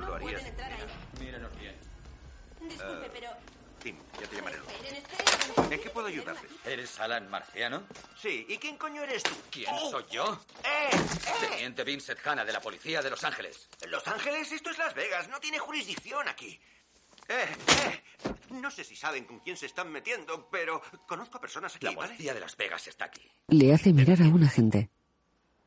Luego te extraditan a Newark con una orden de Nueva Jersey por contrabando de cigarrillos desde Carolina del Norte hace tres años o trabajas para nosotros. Así de sencillo. Tú decides. Oh, mierda. Charlene Sherlis. ¿Quién? ¿Quién? ¿Quién? ¿Eres un jodido loro? La señora a la que decías porquerías por teléfono diariamente la semana pasada. No podéis relacionarme con ella. ¿Y quién necesita hacerlo? Porque vas a subir a un avión hacia Nueva Jersey, capullo. Tío, yo solo... ¿Por qué me liaría con esa furcia? Porque su culo es fenomenal. Y tú has metido tu cabeza por él bien hasta el fondo. Jesús. Verás, cuando pienso en culos, en el de una mujer, algo me sale de dentro. ¿Qué quiere? Pues no mucho. Solo quiero a su marido y a todo su jodido equipo. Trabajarás aquí con el sargento Dracker. Neil camina con Chris y Michael. La carretera de San Clemente y Hermosa. Allí es donde pasamos la valla. Ese es el acceso. Los sistemas de seguridad de por aquí son de chiste. En un puerto, observa numerosos contenedores apilados. El puente de San Vincent toma ruta de escape número uno. La número dos es por allí, Anaheim, hasta la 1.10. Bien. ¿De acuerdo? Sí, de Bueno, ¿entendido? Sí. Bien, vámonos. Dos policías les fotografían desde el techo de un depósito y retroceden arrastrándose. Neil y sus hombres se marchan en dos coches.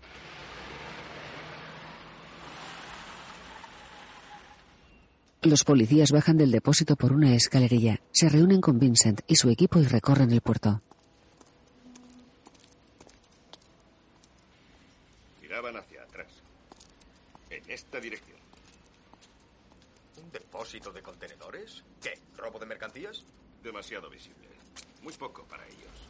Vincent observa una fábrica. Al lado hay una refinería de petróleo y allí un desguace de chatarra. La refinería paga con talones, ahí no hay efectivo. Y en el desguace de chatarra igual.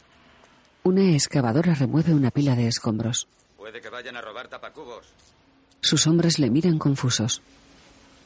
Una refinería y un desguace de chatarra. ¿Qué demonios está pasando? Eso es lo que intentamos averiguar. Creía que ya lo teníamos. Eso creía. Vincent clava su mirada en las grúas del puerto, gira y observa alrededor. Tengo una idea de lo que están mirando. ¿Queréis saber qué están mirando? ¿Qué? ¿Ese tipo es listo o solo es listo? Ese equipo es bueno. ¿Sabéis qué están mirando? ¿Qué? A nosotros. A la policía. Chicos, acabamos de ser identificados. Neil les fotografía desde un punto elevado.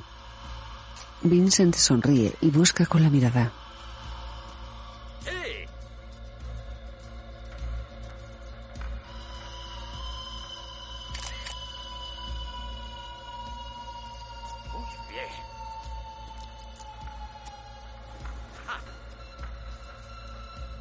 El teniente gira divertido. Muy bien, hijo de puta. Neil sonríe. Los policías se marchan. De noche, en un coche aparcado, Neil y Nate observan planos.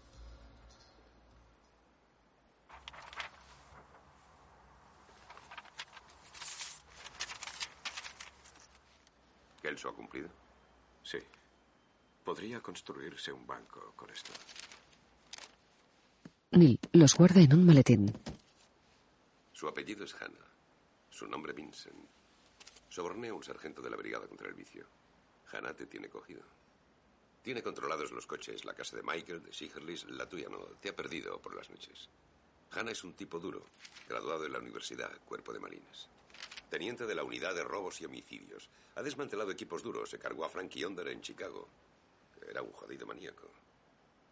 Antes trabajaba en narcóticos. Divorciado dos veces. La de ahora se llama Justine. Neil la siente. Tanta presión. El de antivicio. Dice que a Hannah le gustas. Cree que eres una estrella, un experto en esto, un experto en lo otro, y él ha de serlo para haberse dado cuenta. Tan gracioso como un paro cardíaco. ¿Tres matrimonios? ¿Qué coño crees que significa eso? ¿Que se queda en casa? Significa que es uno de esos tipos que se pasan toda la noche recorriendo las calles. Con ese tipo y tanta presión deberías dejarlo.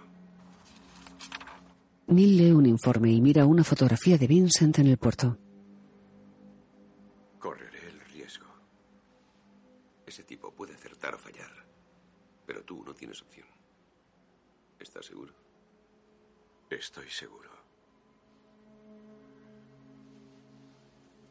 Le devuelve la información. Vayamos al garaje.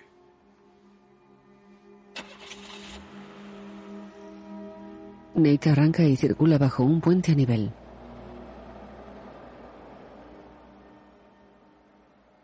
Vincent entra en casa. La cocina está llena de cacharros. Sube una escalera. En el baño, ella se pinta los labios ante el espejo. ¿A dónde vamos? Ella le ignora. Bueno, ¿a dónde vas tú? Salgo.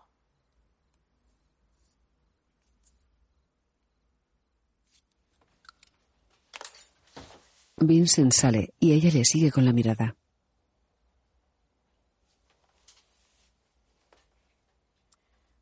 Intenta encender un cigarrillo. Da una calada.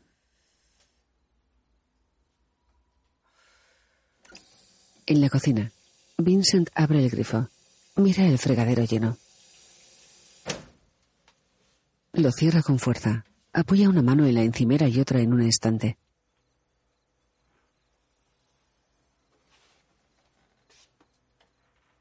Mira pensativo.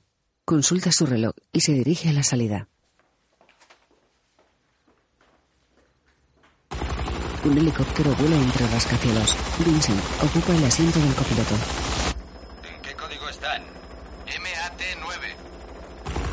Teniente se dirige al aeropuerto por la 405. Tenemos cuatro unidades de tierra y también de aire. La nave gira entre los edificios iluminados.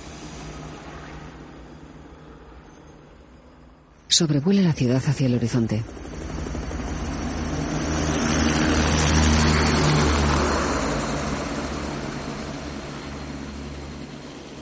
Aquí Vincent Hanna en aire 18. ¿Con quién hablo? Hola Vincent, soy JJ. Estoy en aire 40. Richard Glover está conmigo. Está en la 105 dirección este, aproximándose al cruce con la 110. Vincent mira un monitor. ¿Tienes una vigilancia continua? Sí, tengo dos unidades delante y tres detrás. De acuerdo. Que me recoja una en la rampa del helipuerto de Vermont. Vamos allá. La nave se inclina sobre la ciudad cuyas luces se extienden hasta el horizonte. Se dirige hacia un helipuerto donde aguarda un agente junto a un coche.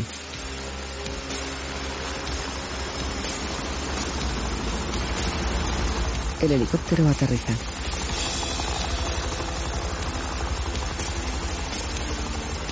Vincent baja y corre hacia el hombre, que sube a la nave.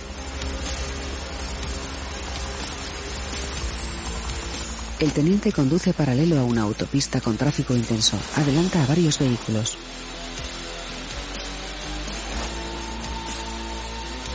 Masca chicle nervioso. Pasa bajo un enorme puente a nivel.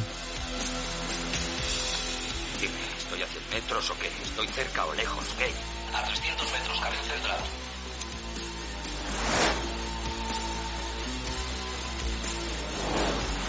Se incorpora al carril de su izquierda.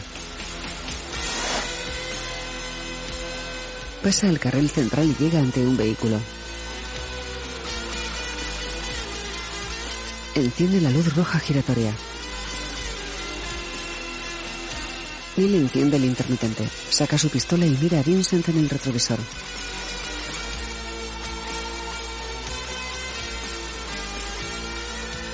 Neil gira y se detiene en el arcén.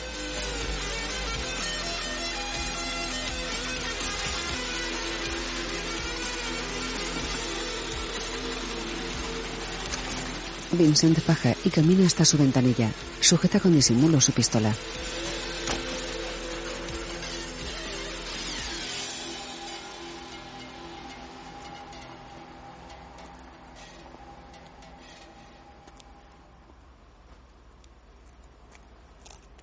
¿Cómo te va? Neil mira al vacío. ¿Qué te parece si te invito a tomar un café?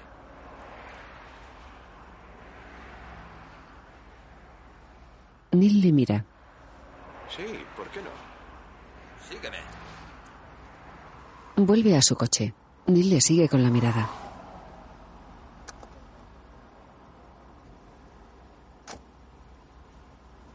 En un restaurante abarrotado. Los dos están sentados frente a frente. Siete años en Folsom. Tres en celda de castigo. McNeil antes de eso. Neil asiente. ¿Es McNeil como dicen? ¿Quieres escribir un bestseller sobre prisiones? ¿Quieres volver allí? Sabes, he perseguido a algunos tipos que solo querían joderla para que les volvieran a encerrar. ¿Eres de esos? Debes haber perseguido a tipos muy capullos. Ha habido de todo. ¿Me ves atracando tiendas de licores con un tatuaje en el pecho que diga nacido para perder? No, claro que no. Bien. Yo nunca volveré allí. Pues entonces no atraques. Hago lo mejor que sé hacer. Atracar. Y tú lo mejor que sabes hacer. Intentar detener a tipos como yo. Vincent asiente. ¿Nunca has querido llevar un tipo de vida normal? ¿Qué coño es eso? ¿Barbacoas y partidos de béisbol? Sí. ¿Ese tipo de vida normal es la que tú llevas? ¿Mi vida? No, mi vida. Mi vida es un auténtico desastre. Tengo una hijastra totalmente jodida, porque su verdadero padre es un capullo de los gordos. Tengo una mujer con la que estoy compartiendo la cuesta abajo de un matrimonio, mi tercero. Porque me paso todo el día por ahí en las calles persiguiendo a tipos como tú. Esa es mi... Fuerza una sonrisa.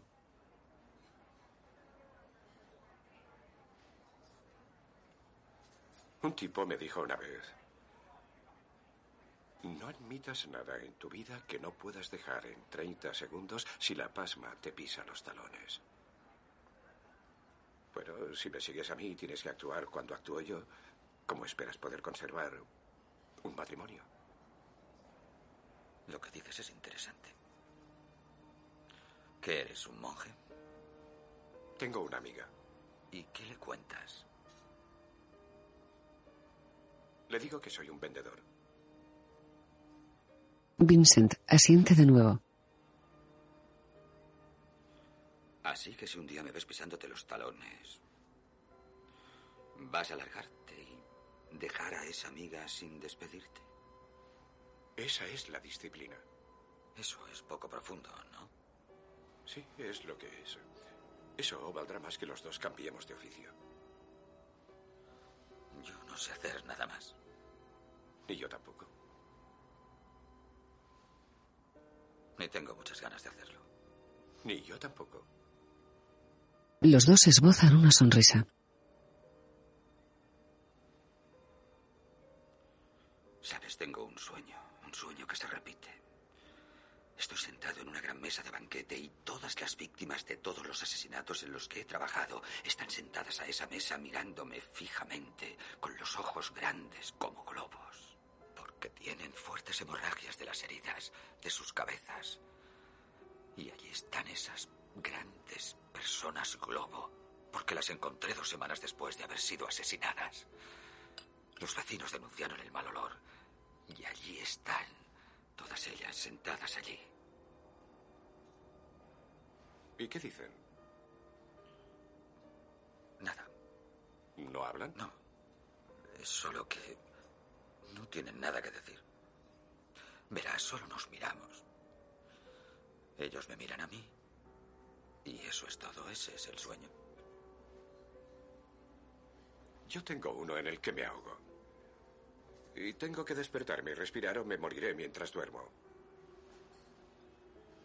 ¿Sabes qué significa? Sí, que aún tengo tiempo. Tienes tiempo para hacer lo que quieres hacer. Así es. ¿Lo estás haciendo ahora? No, aún no.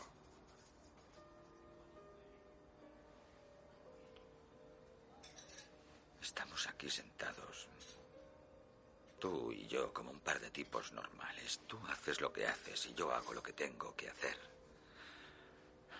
Y ahora que hemos estado cara a cara, si estoy allí y tengo que matarte, no me gustará. Pero te aviso, si es entre tú y algún pobre desgraciado cuya mujer vas a convertir en viuda, hermano, vas a palmarla. Neil frunce el ceño y mira pensativo.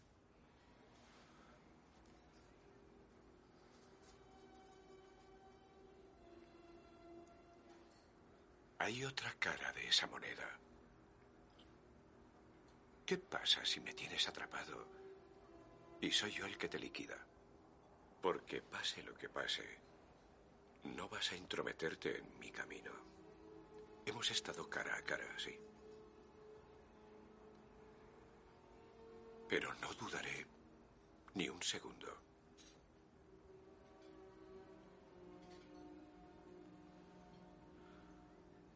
Sea eso lo que pase.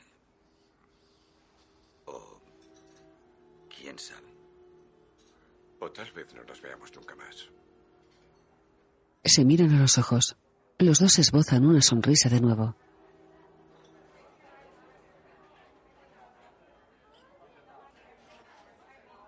Vincent entra a una oficina de comisaría. Nos han burlado. ¿Qué? Nos han burlado. ¿Qué es eso de que nos han burlado? Chris esquivó su vigilancia. No habla con Charlene de sus golpes, así que no hay nada que pueda sacarle a Marciano. Acabo de intentarlo. ¿Qué me dices de Cerrito? Lo mismo, han colocado los transmisores en un autocar para San Clemente. ¿Han burlado toda nuestra vigilancia? Sí, a la misma hora, a las nueve de la noche. He tomado un café con Macaulay hace solo media hora. Os teníamos, pero Macaulay fue al aeropuerto y los helicópteros de vigilancia no pueden sobrevolarlo. Su coche sigue allí. Se ha esfumado. Vincent mira desconcertado.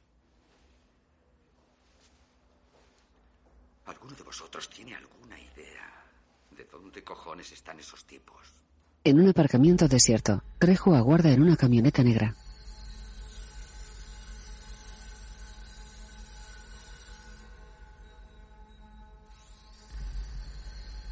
Una pared está cubierta con lona negra. Tras ella, Chris taladra el techo sobre un andamio. Deja la herramienta y hace un agujero con una barra de hierro. Varios cascotes se desprenden. Michael le reemplaza y desatornilla un panel electrónico.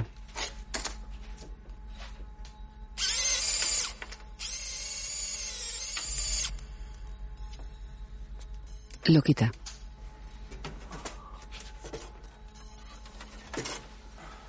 Comprueba un plano y conecta un cable al panel. En su oficina, Roger lee un documento. Un empleado entra. ¿Has sabido algo de él? Ni una palabra. Y el no saber nada me preocupa aún más. ¿Dónde estará? El empleado indica a un hombre que entre. Hemos contratado a este tipo.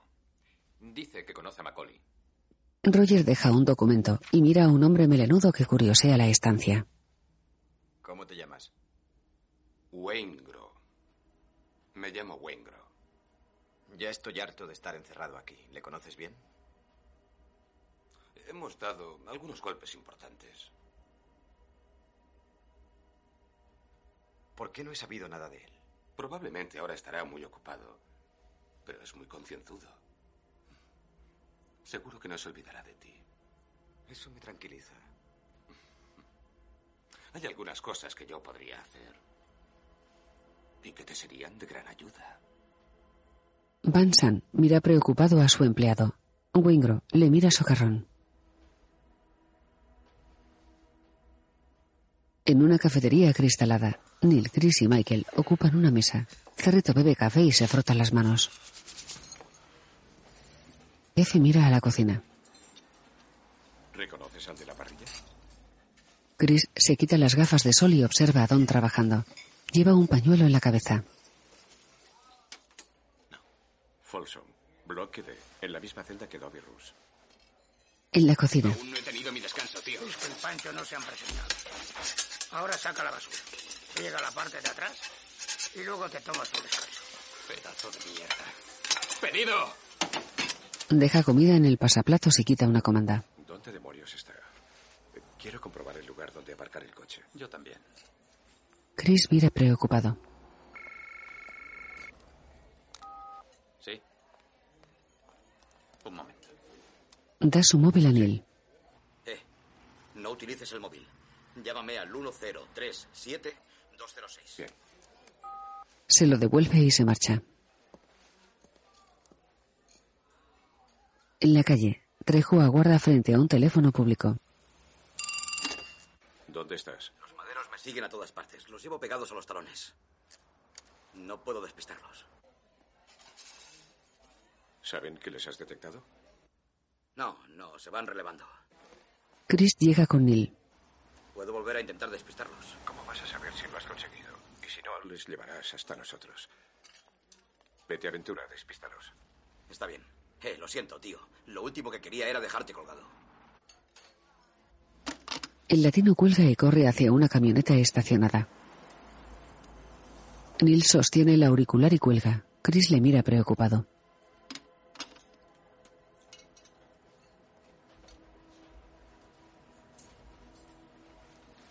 Macaulay se marcha y el rubio permanece de brazos cruzados.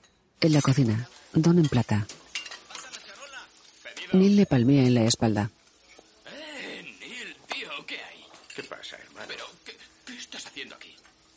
Estoy buscando a un conductor que sepa manejar los escáneres de una radio. Ahora mismo, hoy. ¿Recuerdas cómo va? Sí, hombre, claro. ¿Te enrolla? Tío, ya sabes que me enrolla. Una respuesta, sí o no, ahora mismo. Don mira pensativo alrededor.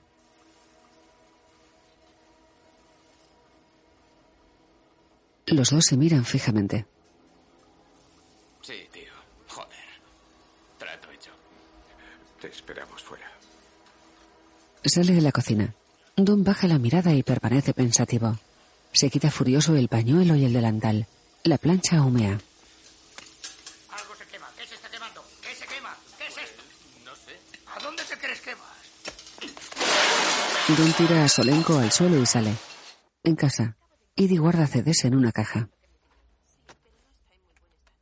En la suya, Charlene bebe en taza y acaricia el hombro de Dominic. El televisor está encendido.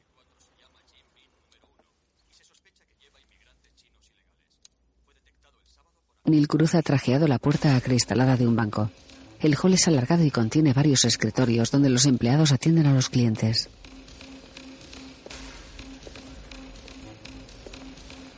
Estudia la estancia. Lleva un pinganillo en la oreja. Chris entra y pasa ante un vigilante de seguridad.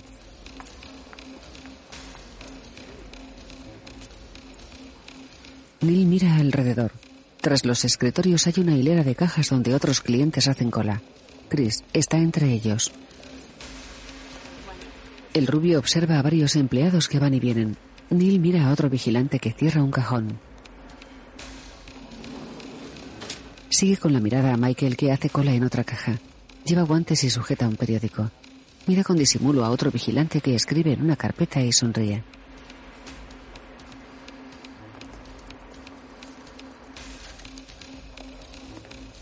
Neil y Michael se ponen pasamontañas. Chris deja un maletín en un mostrador y golpea a un vigilante. Cerrito de arriba otro. Neil apunta a un tercero. ¡Levanta las manos! ¡Levanta las manos! ¡Manos arriba! ¡Abajo! ¡Abajo! ¡De rodillas!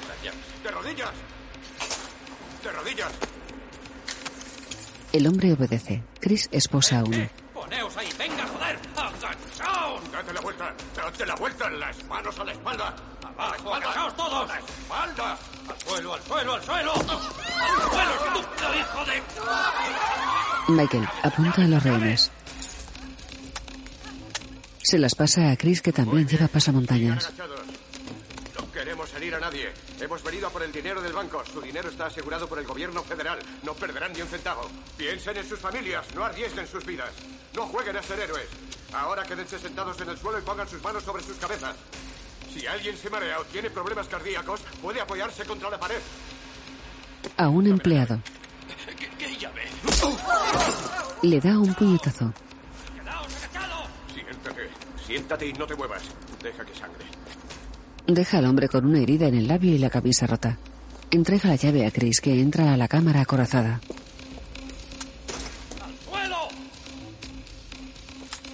El rubio cruza dos salas con cajas de seguridad. En otra encuentra pilas de fajos de billetes plastificados y apilados sobre carritos. Saca una enorme bolsa de deporte y los introduce en ella.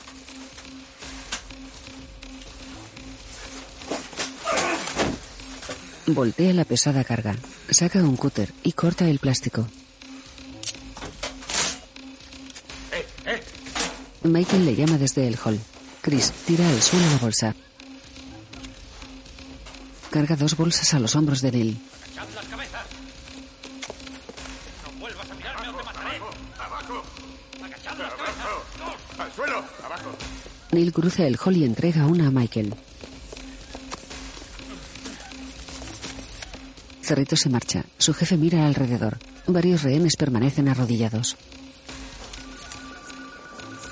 En comisaría, Hola, hola, dos agentes salen de una oficina. Eh, Casal.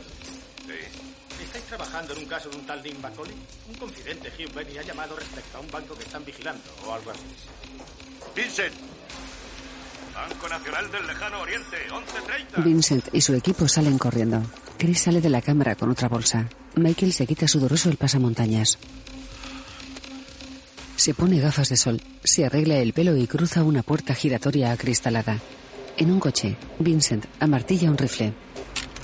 Quiero un control en el cruce entre Figueroa y la Quinta y otro en dirección norte, en el cruce entre Flower y la Sexta. Michael sale del banco y cruza una plaza arbolada entre personas de negocios. Sube una escalera y llega hasta un coche donde aguarda Don.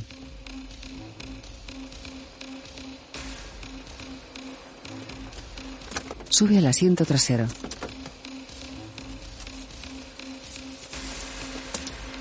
Mira por la ventanilla y palmea el hombro de Don. Neil y Chris salen con disimulo y cruzan la plaza entre esculturas geométricas de mármol. Casals conduce un coche con Vincent y Mike.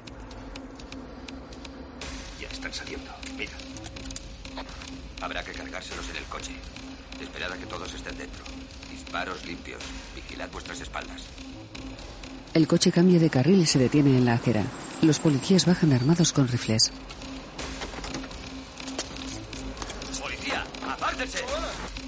Cruzan la calzada. Chris mira de reojo al edificio y acelera el paso tras Neil. Ambos llevan gafas de sol. Vincent y Mike caminan entre la gente. Vincent se oculta tras una esquina y les espía. Neil sube la escalera con una mochila a la espalda. Apártense. Apártense, apártense. A unas chicas. Neil sube al coche junto a Don. Lo conseguimos, ¿eh, Neil? Mike y Vincent se acercan con disimulo. Casals y Dracker corren por la otra acera ocultos tras un autobús en marcha y se detienen tras una furgoneta. ¡Al suelo! Chris les descubre y apunta. La gente huye. ¡Venga al coche!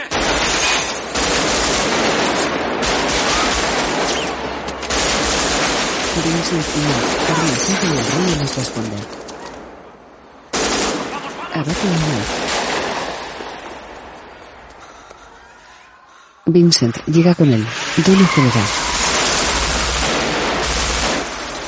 La luna trasera se hace añicos. Michael y Chris disparan desde dentro. Casals y Dracker salen corriendo. Apuntan al vehículo. Vincent corre por la calzada. Neil mira alrededor y apunta al parabrisas.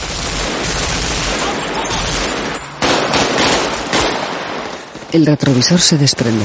Casals apunta y revienta una rueda.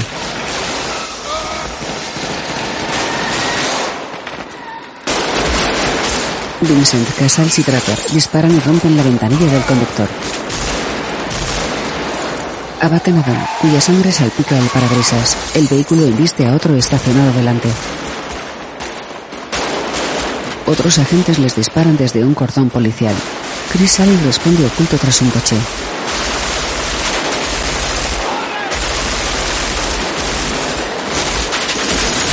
Agujerea un coche patrulla. Neil corre entre los coches y abre fuego tras un terreno. Abate a un policía. Chris dispara a su espalda. Vincent corre entre vehículos detenidos en la calzada. Neil, Chris y Michael disparan el cordón policial. Neil rodea el todoterreno y dispara. Chris corre agachado y abre fuego. El rubio dispara de nuevo a su espalda y recarga tras un maletero. Los tres fugitivos disparan en los dos frentes. Vincent se parapeta tras un coche y recarga. Chris le alcanza en un lateral. Un policía dispara oculto tras una esquina y Michael le responde. Draker avanza hasta otra a la que dispara Neil. Chris avanza y revienta varias lunas. Neil corre. Vincent se asoma y dispara. Le sigue corriendo. Neil agujerea un coche patrulla oculto tras un poste. Chris le adelanta. Michael intenta seguirle. Retrocede ante los disparos de la policía y se oculta tras un panel publicitario. Apunta y abate a un agente a su espalda.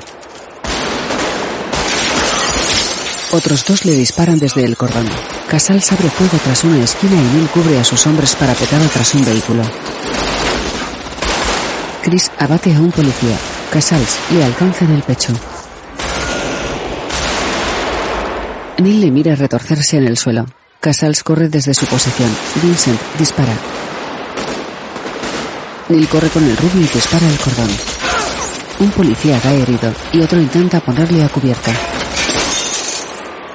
Neil levanta a Chris.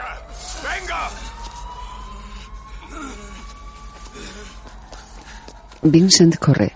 Neil y Chris caminan con esfuerzo. Varios coches patrulla están cubiertos de balazos.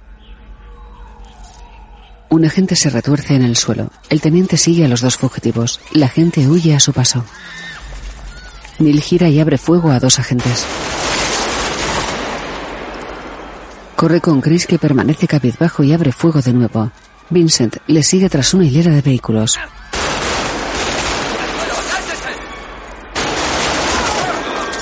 Derriba a un policía y un transeúnte. Neil y Chris se ocultan tras un coche. Vincent dispara.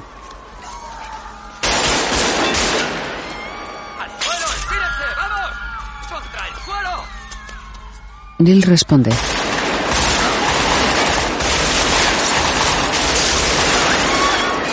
Algunas personas huyen y otras se tiran al suelo aterrorizadas. Vincent avanza entre ellas. Neil ayuda a Chris a subir a un coche. Mete su mochila y da marcha atrás empujando a otro vehículo.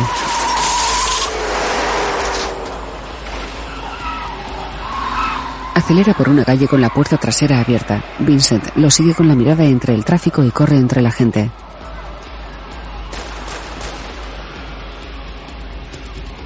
Michael corre hasta una terraza abarrotada. Se abre paso a empujones. Draker y Casals le siguen. Varios niños cruzan una plaza. Una se queda rezagada. Michael cae en un estanque. Draker y Casals se parapetan tras unos árboles. Michael coge a la niña y abre fuego contra ellos. Vincent corre por una acera.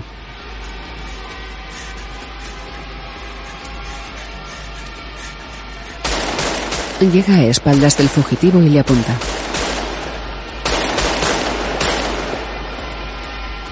Michael gira y le observa. Vincent le abate de un tiro en la frente.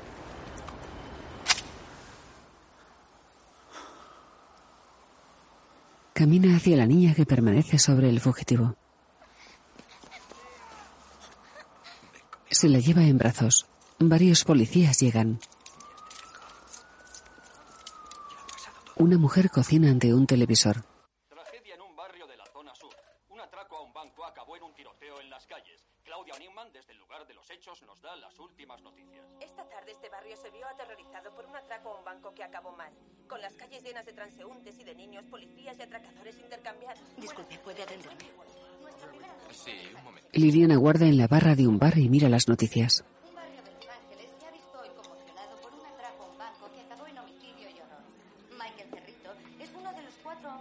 Implicados en el atraco al banco que murió en el asalto. También ha resultado mortalmente herido otro atracador, Donald Bridan, que murió de múltiples tiros Señorita. de bala durante el largo tiroteo. En una clínica, un médico atiende a Chris. Vale, sujétale, sujétale. Tranquilo, eso es. Eso es. Ya está. Muy bien. Dime. Ha perdido mucha sangre y sufre una conmoción. Voy a darte frascos de morfina para el dolor, ¿vale? Inyecciones subcutáneas. ¿Diagnóstico? El mayor daño es en los tejidos, lo cual es bueno, pero se ha fracturado la clavícula. ¿Podréis descansar? Seis, eh, siete horas. ¿Nada más? Nada más. Quítate la camisa. ¿Qué? Que te quites la camisa. La suya está manchada de sangre. El médico obedece. Neil le entrega varios fajos de billetes y se afloja la corbata. Mi... Oye, mi hija me la para el Día del Padre. Importa una mierda quien te la haya regalado.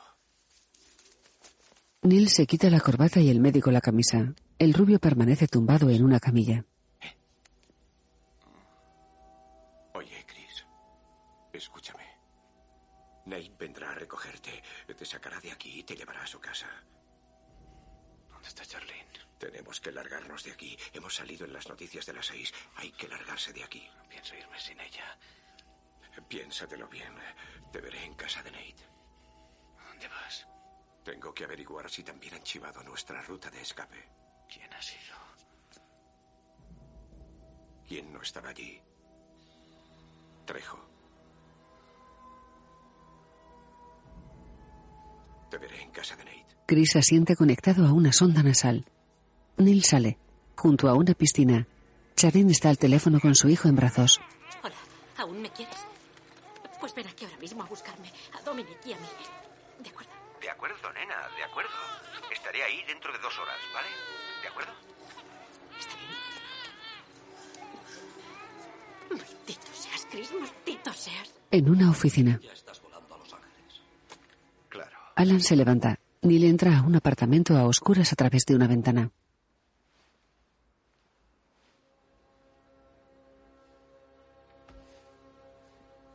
Camina con sigilo empuñando una pistola con ambas manos y observa un salón desierto.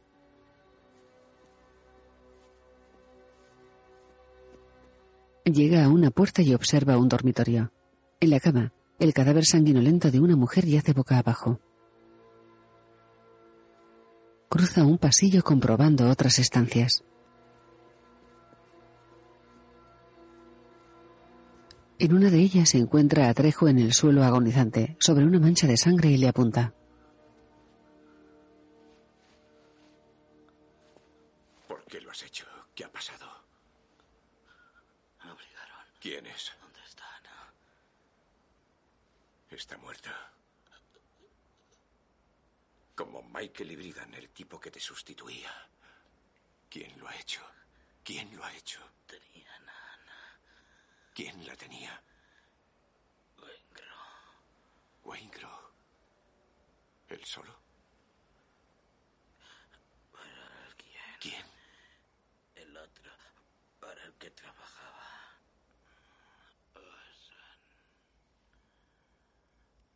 ¿Van Sang? Hansan. ¿Estás seguro? ¿Le dijiste cómo pensábamos escapar? Creo que no, Venga. no me acuerdo.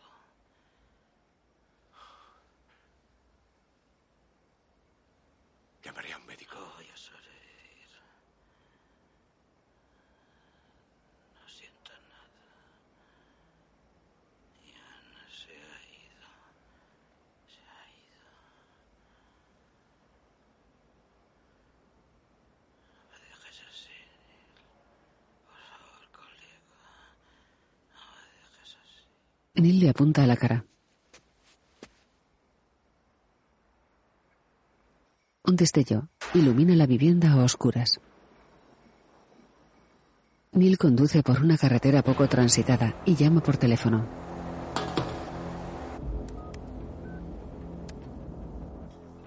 Nate descuelga en un bar. Diga. Llamas por el móvil. Usa una línea segura. Es uno nuevo. El tipo vive en Hillside Terrace Encino, 10725. 10725, de acuerdo. ¿Y Chris? Está conmigo en mi casa. Después, Waingro, ¿de acuerdo? ¿Tienes tiempo? Conseguiré tiempo. Y necesito otro plan de huida. ¿Cómo sabes que no vale? ¿Cómo puedo fiarme de él? De acuerdo, lo tendrás. Ve con cuidado. Nate cuelga. En un ascensor, Vincent y Casals cargan armas. Kathleen. Drucker tiene una casa segura en Venice para ocultarla. Hay que localizar el coche de Neil. Y cuando solucionemos esto, ponte al teléfono. Alguien en alguna parte intenta ayudarle a huir. ¿No crees que Macaulay ya tenía un plan de huida? Claro, pero ahora necesita otro. ¿Te fiarías tú del tuyo después de lo de esta tarde? Ese hijo puta soplón, ¿dónde lo conseguimos? Es un confidente de un poli de robos. Nos dio el soplo sobre el banco. En cuanto a Neil Macaulay, ¿cuánto tiempo tenemos? Ocho o diez horas para que se monte otra huida. Después de eso se esfumará. Hasta la vista. ¡Bang! Salen del ascensor. Casals amartilla una escopeta. Los dos cruzan un pasillo donde aguardan varios agentes armados.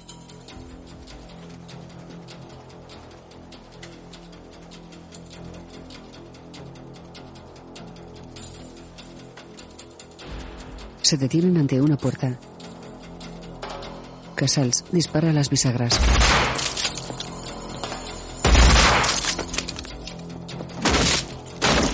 Vincent la tira de una patada e intenta atrapar a un hombre que le derriba. Casals y él forcejean con la escopeta. El hombre derriba al policía y Vincent le empuja contra una pared, le inmoviliza y le tira contra una ventana. El hombre cae a un balcón. Vincent aparta una mosquitera y sale con él. Tú nos diste el chivatazo sobre Macaulay. ¿Cómo lo sabías? ¿Quién te lo dijo? ¿Quién te lo dijo, soplón hijo de puta? ¿Quién? Le coge del pelo. Neil sube una pendiente sobre la que se extiende la ciudad iluminada. Saca su pistola y bordea una piscina rectangular.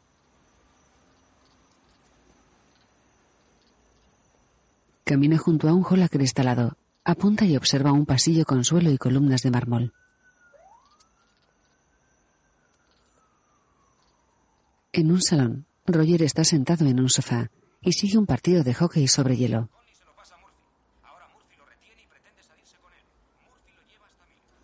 Neil coge una silla de forja de la terraza y la tira contra la cristalera. Roger se agita aterrado y Neil le apunta. ¿dónde está? ¿Dónde está? ¿Cómo diablos voy a saberlo? Le dispara en el pecho y derriba una mesita con un jarrón.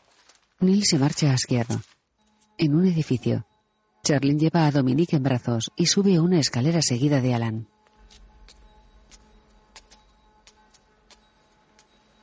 Él abre la puerta de un apartamento. Todos entran.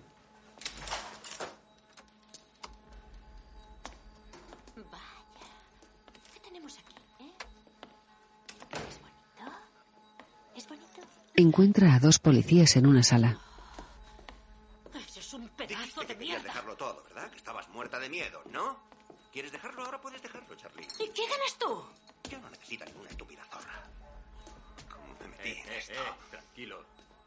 ¿Eh? Ya me has oído, lo he estado pasando mal. ¿Por qué no le ofreces una copa? Ve a ver en la cocina. Que se joda. Dracker se encara con Alan. Será mejor que entres allí y te quedes allí. Dame eso. El policía mira a Charlene. Soy el sargento Dracker, departamento de homicidios. ¿Quiere llevar a Dominic al dormitorio? Se quedará conmigo. Pone a su hijo en un sillón. Él la mira indiferente y se acerca a un ventanal. Ella entrega al niño un osito de peluche y se acerca a Dracker. Bueno, ¿y ahora qué? Él tiene razón. Si quiere salir, esta es la salida. creo que tendrá que traicionar a Chris. No me diga. Así es. Tendría que hacerlo. Verás, si no traiciona a Chris, sacrificará usted a Dominic. Porque se convertirá en huérfano cuando usted vaya a la cárcel por complicidad, porque no tiene parientes vivos que cuiden de él, y acabará educado por el Estado en hogares de acogida, instituciones juveniles. Luego robará un coche. Y al final acabará en academias de delincuentes como Chino y Tracy. Jodido de por vida. Ya sabe lo que es eso. Lo ha vivido de cerca. Dominic no ha tenido aún la oportunidad de elegir su vida, pero Chris la tuvo. Si entrega a Chris, saldrá usted limpia. Debería hacerlo. Por su hijo, para poder educarlo. Charlene mira confusa. ¿Sí? ¿Y qué más vende? Toda clase de mierda. Pero no necesito venderle esto y lo sabe porque esa clase de mierda se vende sola. Él llama por teléfono. En comisaría. Tracker por la línea 2. Teniente, espera un momento. En el apartamento, Vincent aguarda al teléfono. Teniente, tengo al sargento Dracker por la otra línea. Bien, conéctale a esta. Adelante. Vincent, soy yo.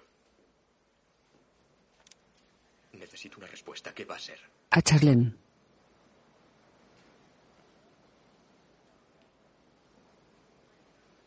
Ya estamos montados. Hará la llamada. Ella cierra los ojos y asiente. Ahora te cuento lo que tenemos aquí. Hugh Benny ha reformado su depravada vida y se ha convertido en un buen ciudadano renovado. Parece ser que Neil nos fue vendido por un tipo duro llamado Waingro. Waingro solía estar en el equipo de Neil.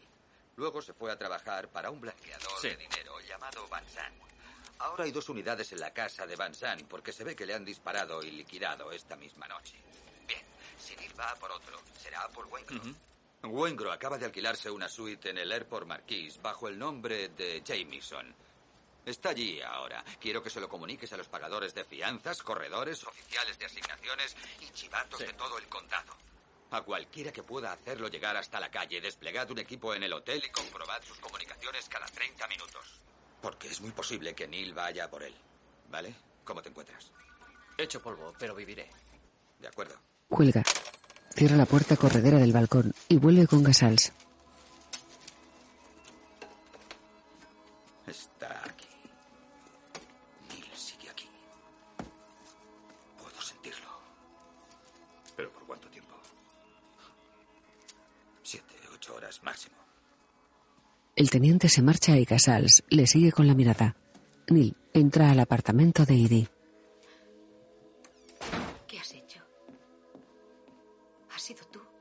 Trata de lo que no hago. No vendo metales. Hubiera salido bien. Tú ibas a ir después. Ahora se ha estropeado. Tenemos que irnos juntos. Esas, esas otras personas estaban contigo. Él abre el frigorífico. Mi amigo Michael conocía los riesgos. No necesitaba estar allí. Ella retrocede asustada. Cajes del oficio. Bebe cerveza. Haz las maletas. Ella sale corriendo. Neil bordea una barra americana. La sigue por una pendiente arriba. La sujeta sobre la hierba.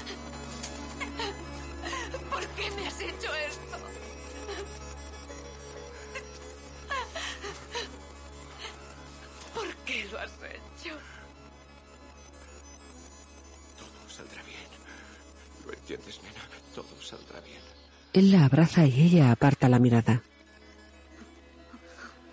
Todo saldrá bien. Irá bien. La levanta y baja la pendiente con ella. En casa, Edie está sentada en una silla. Hay un Camaro en esta dirección. Planta de Plaza 18. Le da una tarjeta y las llaves del coche. Aquí tienes dinero. ¿Cuánto durará esto? 22 horas a partir de ahora. Entonces nos largaremos sin problemas. ¿Cuándo me dejarás marchar? Márchate. ¿Quieres irte? Ahí está la puerta. Podré irme cuando quiera.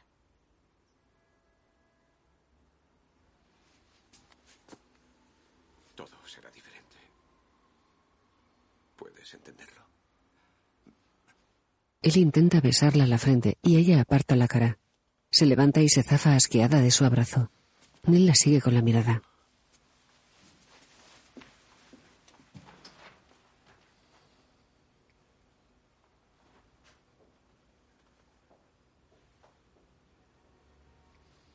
Gira y se apoya en un monitor.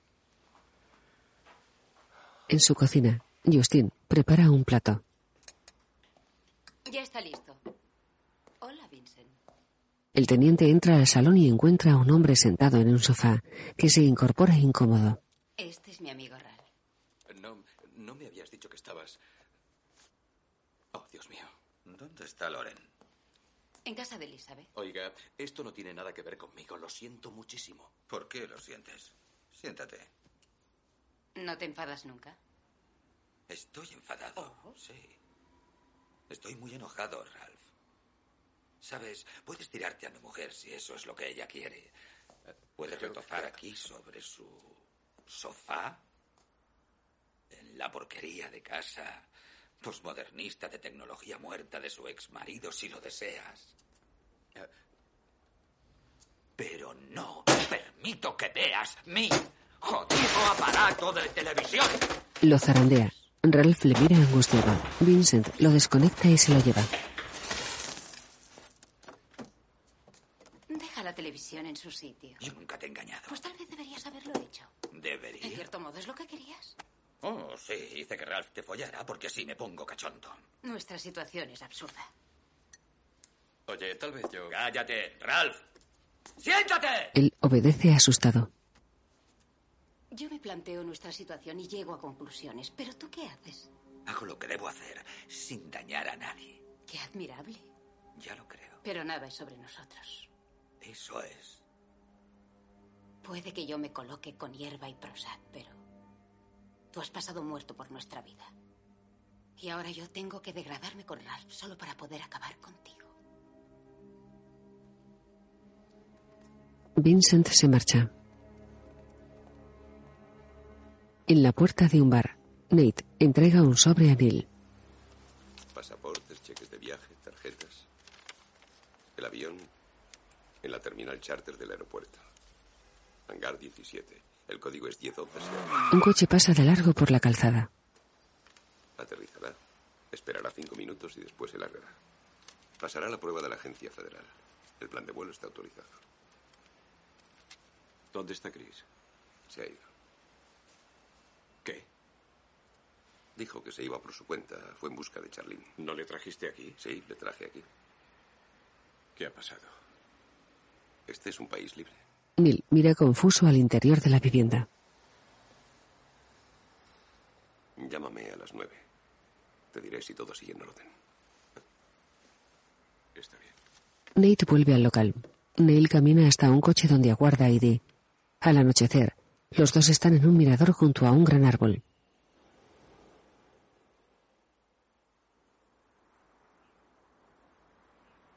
Él mira al frente y ella permanece de brazos cruzados dándole la espalda. Ya ni siquiera sé qué estoy haciendo. Sé que la vida es corta. Nuestro tiempo depende de la suerte. ¿Quieres largarte? Lárgate ahora mismo. Tú sola. Y a solas decides si me acompañas.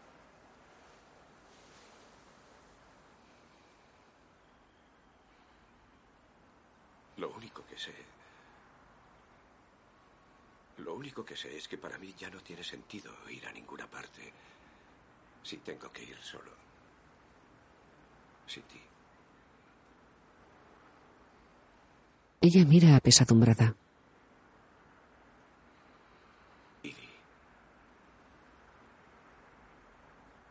Ella gira hacia él.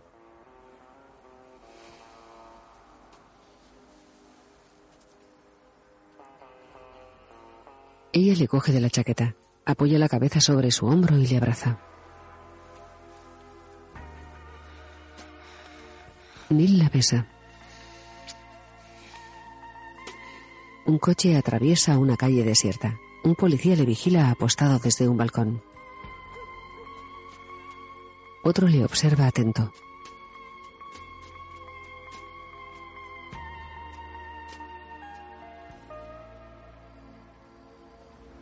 El coche pasa de largo. En comisaría. Diga. Sí, Vincent. Tengo una posible presa. De acuerdo, esperaré. En el apartamento, Draker está con Alan y Charlie. Vamos, muéstrate. Sí, hazlo. ¡Tú calla! El sargento mira a la mujer. Vamos, solo un segundo en la terraza. Y todo habrá acabado. Charlene está sentada en un sofá. Draker aguarda junto a una pared con el móvil en la mano. Vincent permanece al teléfono. Danny le observa con el brazo en cabestrillo. La mujer se levanta, bordea el sofá y camina hasta la terraza.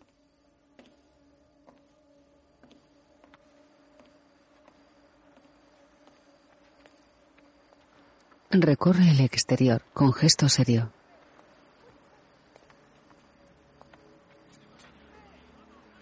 Observa al sargento a través de un ventanal.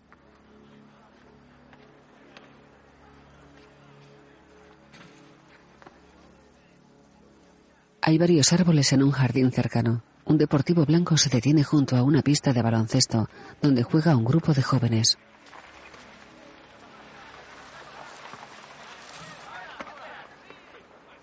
En comisaría, todos aguardan expectantes. Un hombre rubio de pelo corto baja del vehículo. Gira y busca con la mirada. Es Chris. Observa a Charlene en la terraza y sonríe.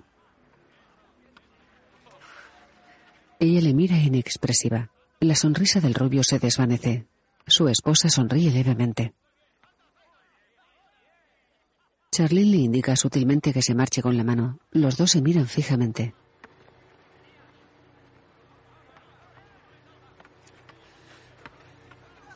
Chris gira y observa a dos chicos junto a la pista. Eh, tío. ¿Sí? ¿Sabes de algún sitio para alquilar por aquí? Sí. En la tienda de Alberiz, en la avenida del... Tienen anuncios en la pared. Charlene vuelve dentro. Draker aguarda nervioso. El rubio sube al coche.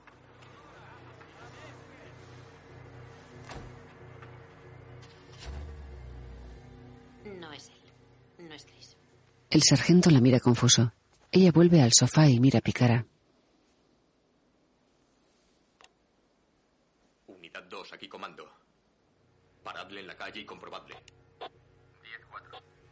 El vehículo circula por una calle. Un agente apostado en un tejado le sigue con una mirilla. Un coche patrulla le corta el paso. En el apartamento, Draker deambula inquieto y mira fijamente a Charlene. Chris coge su documentación. Sargento. Sí. Este tipo es John Peterson. Identificación válida. El coche está registrado a nombre de Jim Bukowski. Lo he comprobado con la central. Está limpio. Dejadle ir. Entendido. Muchas gracias. Que pase una buena noche. Gracias. Falsa alarma, Vince. Charlene respira aliviada. El teniente gira contrariado y cuelga. Draker mira de reojo a Charlene. ¿Quiere una taza de café mientras esperamos, señora Shigerlis? Sí, me apetece. Él se marcha. Charlene mira pensativa y esboza una sonrisa.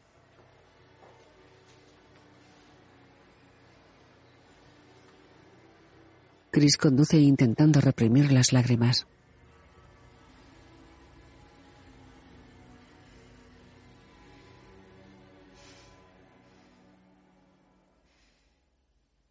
Vincent realiza una llamada. Diga. Sí, ¿qué tienes? No está pasando nada. Un recepcionista cuelga en el mostrador de un hotel. Un mozo tira del carrito de las maletas. El teniente llama de nuevo. Dos agentes vigilan una habitación. Uno descuelga. ¿Sí? Hola, soy Vincent. ¿Qué tenéis? Todo tranquilo. Salió a buscar hielo. Eso es todo. Vincent gira y cuelga furioso. Mira a sus compañeros. ¿Sabéis qué? Neil se ha ido. Se guarda chicles en los bolsillos de su chaqueta. Volando como un pájaro. Vamos, Vincent, ¿cómo lo sabes? Pasa ante Casals. Aún tenemos el cebo. Tal vez un poco de ¿Qué tiempo. es lo que tenemos? ¿Qué es lo que tenemos? Bon voyage, hijo de puta. Lo has hecho muy bien. Me voy al hotel. Voy a tomar una ducha. Y a dormir un mes entero. Sale a un pasillo. La puerta automática de la oficina se cierra. En el aparcamiento. Sube a su coche.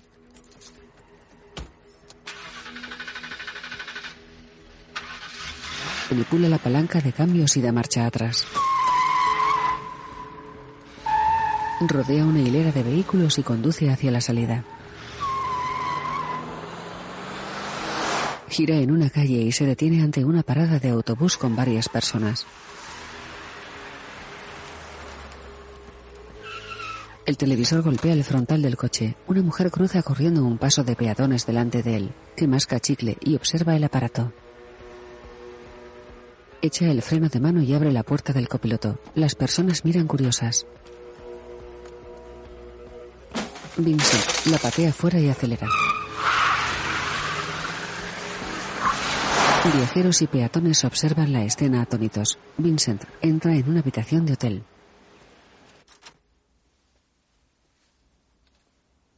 Entra mascando chicle. Del baño sale una mancha de agua que empapa la moqueta.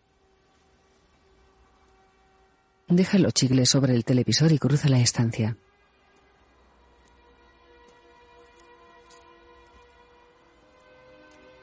Sale a la terraza y toma aire. El tráfico pasa bajo un puente a nivel. Vuelve dentro y se quita la chaqueta.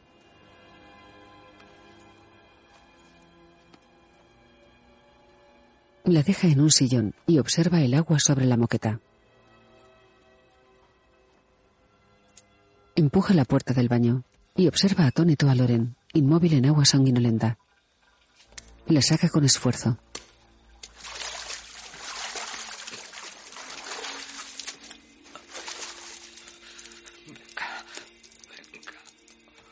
Se sienta sobre el retrete, con ella sobre sus rodillas. Pone toalla sobre el borde de la bañera y apoya la cabeza de la chica. Vamos, pequeña. Estás bien. Estás bien. Mira sus muñecas sanguinolentas. Mierda. ¿Por qué? ¿Por qué has hecho esto? Le hace un torniquete con un pañuelo.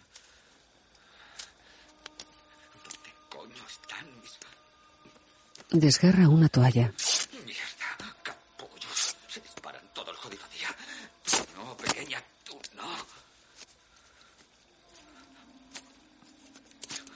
¿Dónde, ¿Dónde pueden haberla llevado? Verás, se llama Loren, Loren Gustafsson y supone que está aquí con la policía, pero... Vincent conduce hasta la entrada de emergencias y baja. Dos camilleros salen. Ayúdeme. Necesito a alguien que me ayude. Justin observa a Vincent cargando a su hija hasta la puerta. Tengo, pequeña. Te tengo. Te pondrás bien, tesoro. Lo juro. Tranquila, nena. ¡Quiero un médico! ¡Rápido, un médico! Está bien, Tu tranquilo. mamá está aquí. ¿Está tomando droga? No.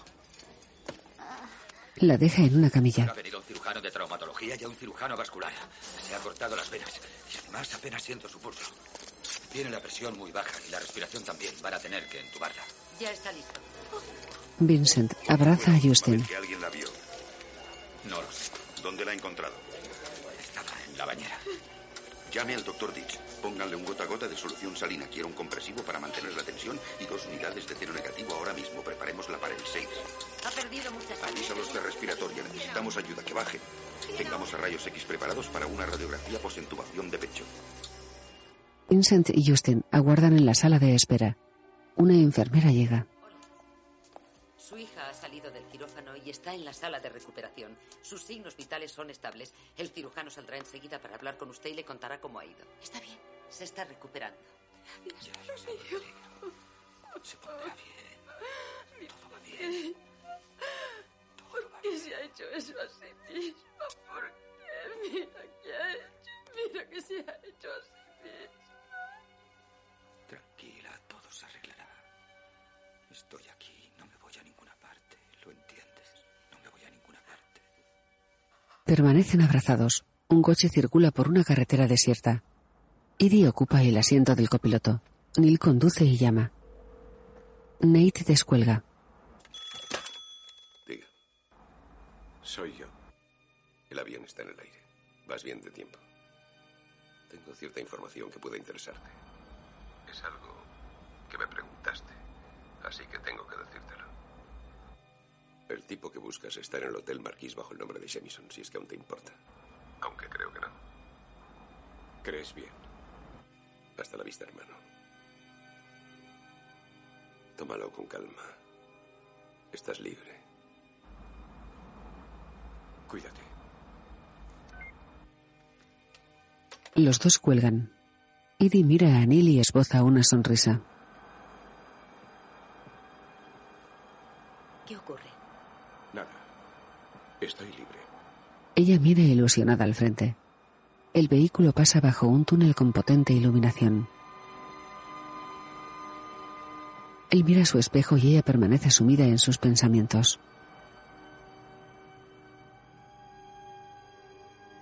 Neil conduce preocupado. Edie le mira. Él agarra el volante con fuerza.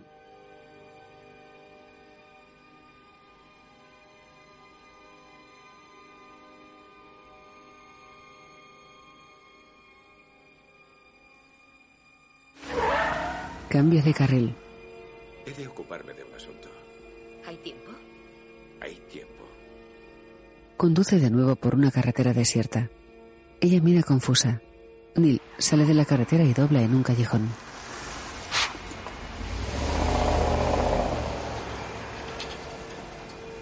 Se dirige a un edificio y pasa junto a una rampa. Da media vuelta, avanza unos metros y se detiene. Una persona cruza el callejón. Deja el coche en marcha. Enseguida vuelvo. Baja. Edie le sigue con la mirada. Neil sube una escalera y entra en un edificio. Neil cruza un pasillo blanco con zócalo verde y se cruza con un par de empleados.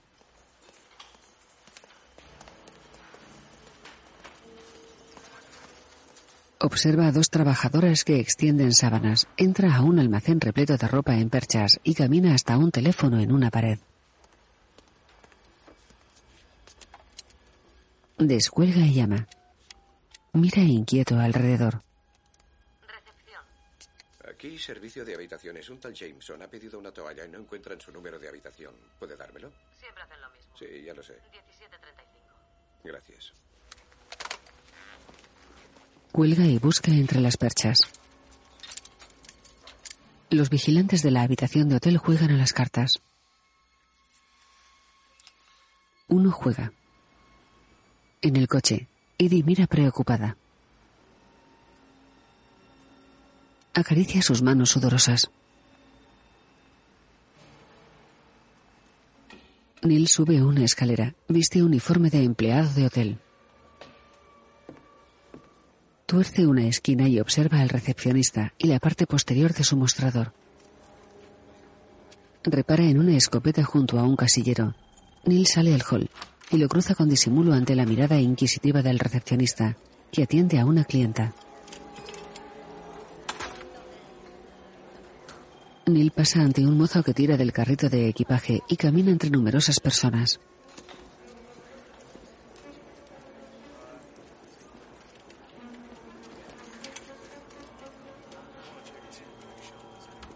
Entra a una sala contigua. Un empleado saca un carrito del ascensor. Neil sube a él. La puerta del elevador se cierra. Dentro, Neil saca su pistola y comprueba que está cargada. La oculta en su cinturón.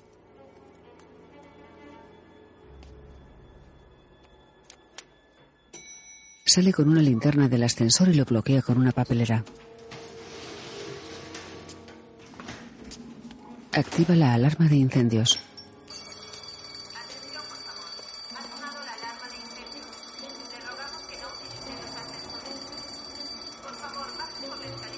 Idi aguarda inquieta. Los vigilantes miran un monitor.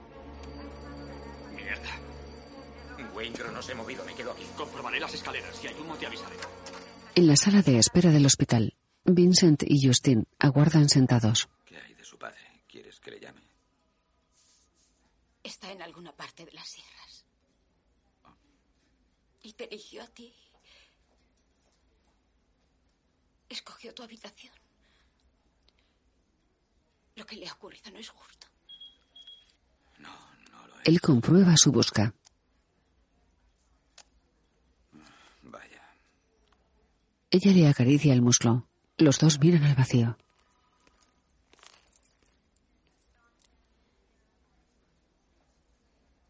¿Hay algún modo de que lo nuestro pueda arreglarse? Él habla sin mirarle. Ojalá pudiera decir que sí, ¿sabes? Pero al final...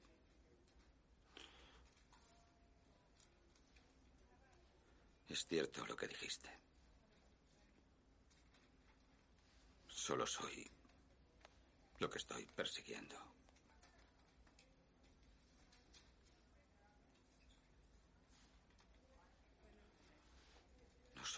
Quieres, Justin.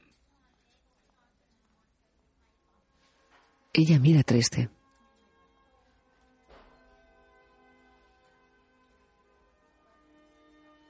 Bueno, vete si tienes que irte. No. Me quedaré. No, estoy, estoy bien. Puedo, puedo llevarlo sola. Pero ten cuidado. Llámame aquí. Hazme saber que estás bien. Él asiente y ella le acaricia la cabeza. Vincent la besa y se marcha. Se miran y esbozan una sonrisa. El teniente baja una escalera a toda prisa.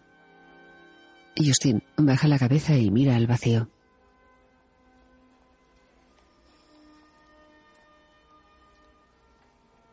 En un pasillo del hotel, Neil se cruza a varias personas.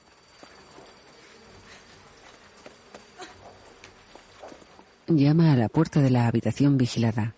Aguarda inquieto. Un vigilante observa la ciudad. Wingro amartilla una pistola y llega a la puerta en albornoz.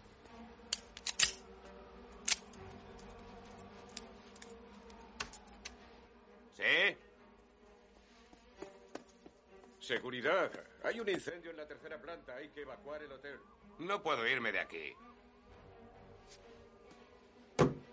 Wingro mira por la mirilla. Neil permanece de espaldas. Oiga, ¿por qué no me cuenta mejor de qué va la historia? El melenudo pone la cadena y abre.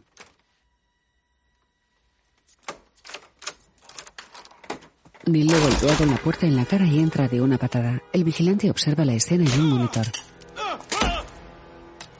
Está aquí, en la 17. Neil tira a Wingro a un sofá y le apunta. Mírame. Mírame. El melenudo tiene sangre en la nariz. Mírame. Wingro obedece. Le dispara en el pecho y apunta a la cabeza. Se marcha asqueado. Edie mira preocupada. Un coche de policía aparca junto a un camión de bomberos. Algunas personas corren. Dos agentes entran armados. Edie se cubre la boca angustiada. Varios agentes especiales suben por una escalera metálica. Neil sale al pasillo. Policía de Los Ángeles, no se mueva. Ponga las manos sobre la cabeza. Neil obedece y retrocede. Gira, inmoviliza al vigilante y le golpea con la linterna en el costado. Patea su pistola y se marcha por un pasillo desierto. El cadáver de Wingro permanece sentado en el sofá. Edie mira boquiabierta alrededor. Varios coches de policía llegan y numerosos empleados se marchan. Observa desesperada la escalera. El camión de bomberos pasa delante de ella.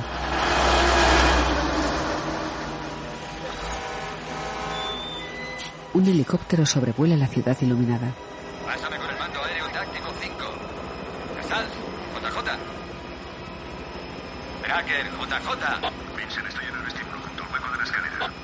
¿Y qué tienes? Hay tres equipos subiendo a la planta 17. Los ascensores están fuera de servicio por la alarma de incendios. Es un caos. Hay gente por todas partes. Bien, 10-4. Se quita los auriculares. La aeronave aterriza en un solar próximo al hotel.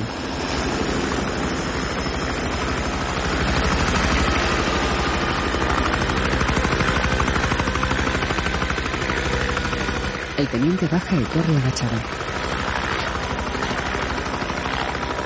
Una multitud abandona la entrada del hotel donde hay estacionados varios coches patrulla y ambulancias.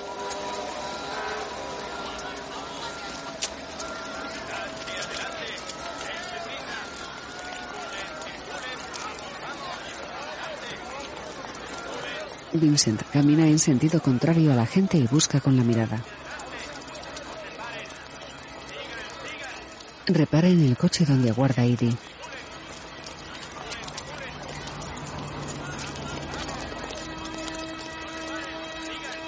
Camina decidido hacia ella que le mira boquiabierta. Neil baja la escalera y tira la corbata.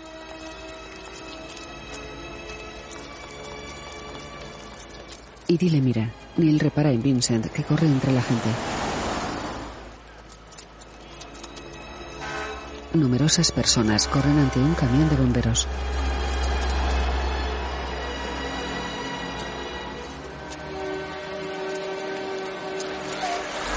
El vehículo corta el paso del teniente. Neil retrocede desconcertado e Edie abre su puerta.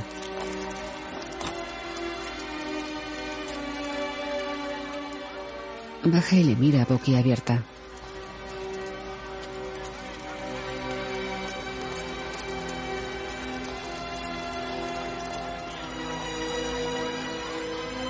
Él gira y se marcha entre la gente. Ella permanece atónita y observa el camión. Neil se aleja corriendo. Vincent se abre paso empujando a varios bomberos. Corre empuñando su pistola. Pasa de largo ante Edie y llega junto a un agente armado. El teniente mira alrededor desesperado.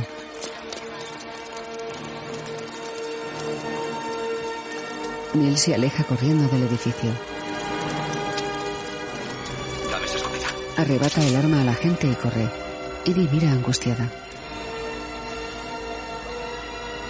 Neil salta a un seto y corre junto a una nave industrial.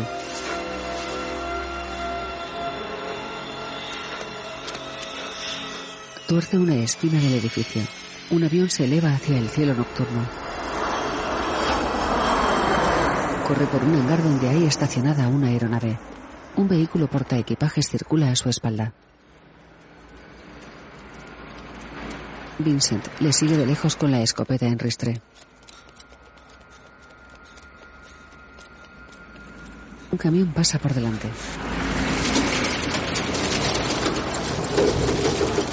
Neil corre entre numerosos contenedores metálicos. Un empleado conduce un carrito con paquetes.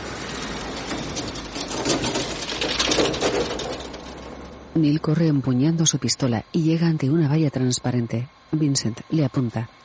Alcanza un contenedor y destroza la valla. Neil mira atrás ello. Se esconde tras un contenedor. Neil observa siluetas de Vincent y dispara. El teniente responde y huye de nuevo. Cruza la pista que recorre un avión.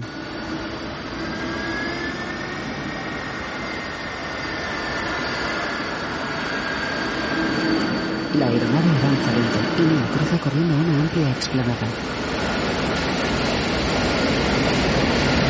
Y llega hasta un vallado que delimita el recinto. Lo atraviesa y corre por un descampado. El avión pasa. Vincent corre hacia el vallado. Otra aeronave aterriza.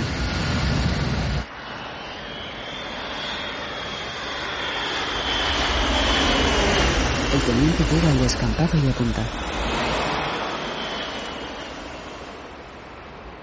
Tira el arma, saca su pistola y corre. Neil llega a una instalación compuesta por construcciones cúbicas pintadas con cuadrados rojos y blancos. Mira inquieto alrededor. Observa un transformador y se oculta tras una esquina. Un avión lo sobrevuela.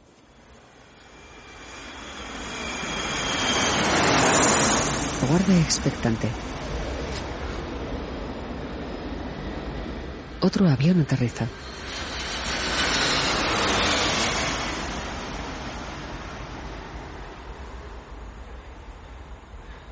Vincent corre por el descampado donde la hierba le llega por las rodillas. Llega a la instalación y apunta.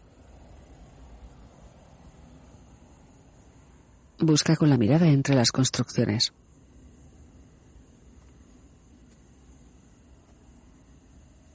Rodea una de ellas con un piloto rojo.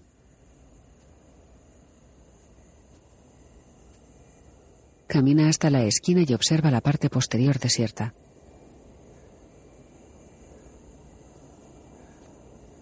Neil se asoma y apunta en varias direcciones.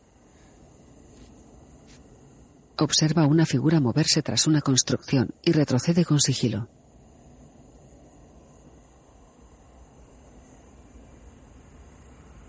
Observa los potentes focos de la pista de aterrizaje hacia la que se dirige un avión.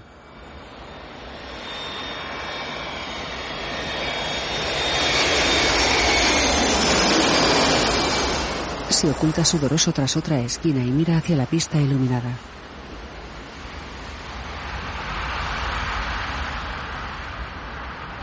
Los focos se apagan dejando la instalación en penumbra. Neil los mira contrariado.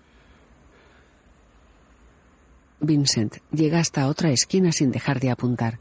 Oculto tras la suya, Neil apunta y aguarda inmóvil.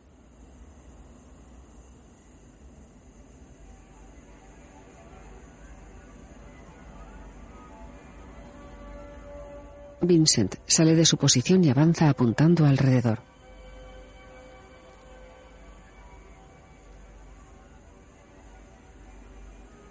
Observa la esquina del fugitivo. Tras ella, Neil sujeta su pistola con ambas manos. El teniente avanza apuntando a izquierda y derecha.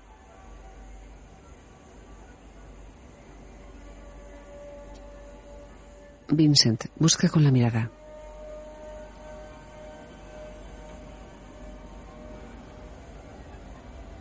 Neil mira preocupado a su espalda. Vincent avanza con sigilo. Neil mira inquieto los focos de la pista.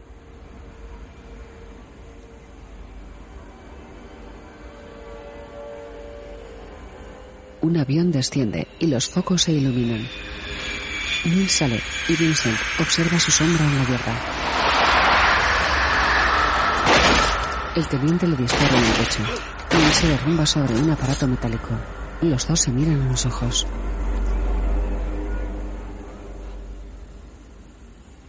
Vincent se le acerca con cuidado. La sangre brota de las heridas de Neil. Los focos se apagan. Neil respira agitadamente y se mira el pecho.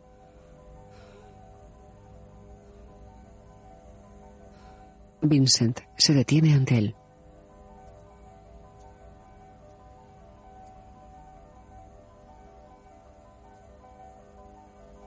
Neil tiene el rostro empapado en sudor. Le mira a los ojos.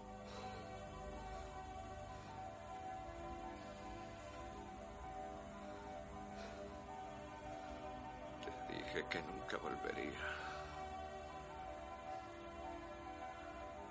Neil le tiende la mano.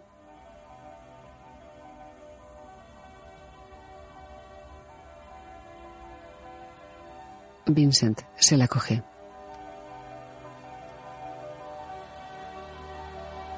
Mira pensativo al horizonte.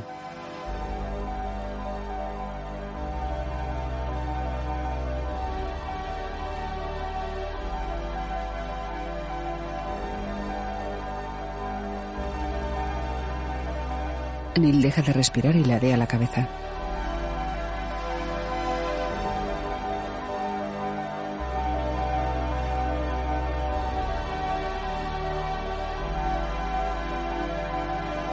Vincent permanece inmóvil ante el cadáver.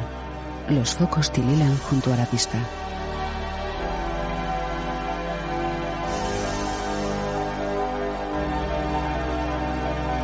La imagen funde a negro.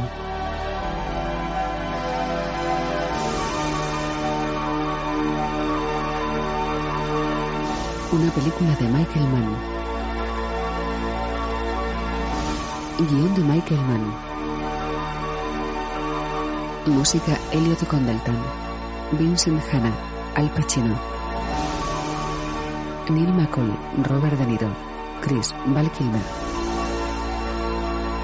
Nate. John Boyd. Michael Tom Sizemore. Justin Diane Benora. Edie Amy Brenneman. Charlene. Ashley Judd. Casals. Wes Stady. Roger. William Fichtner.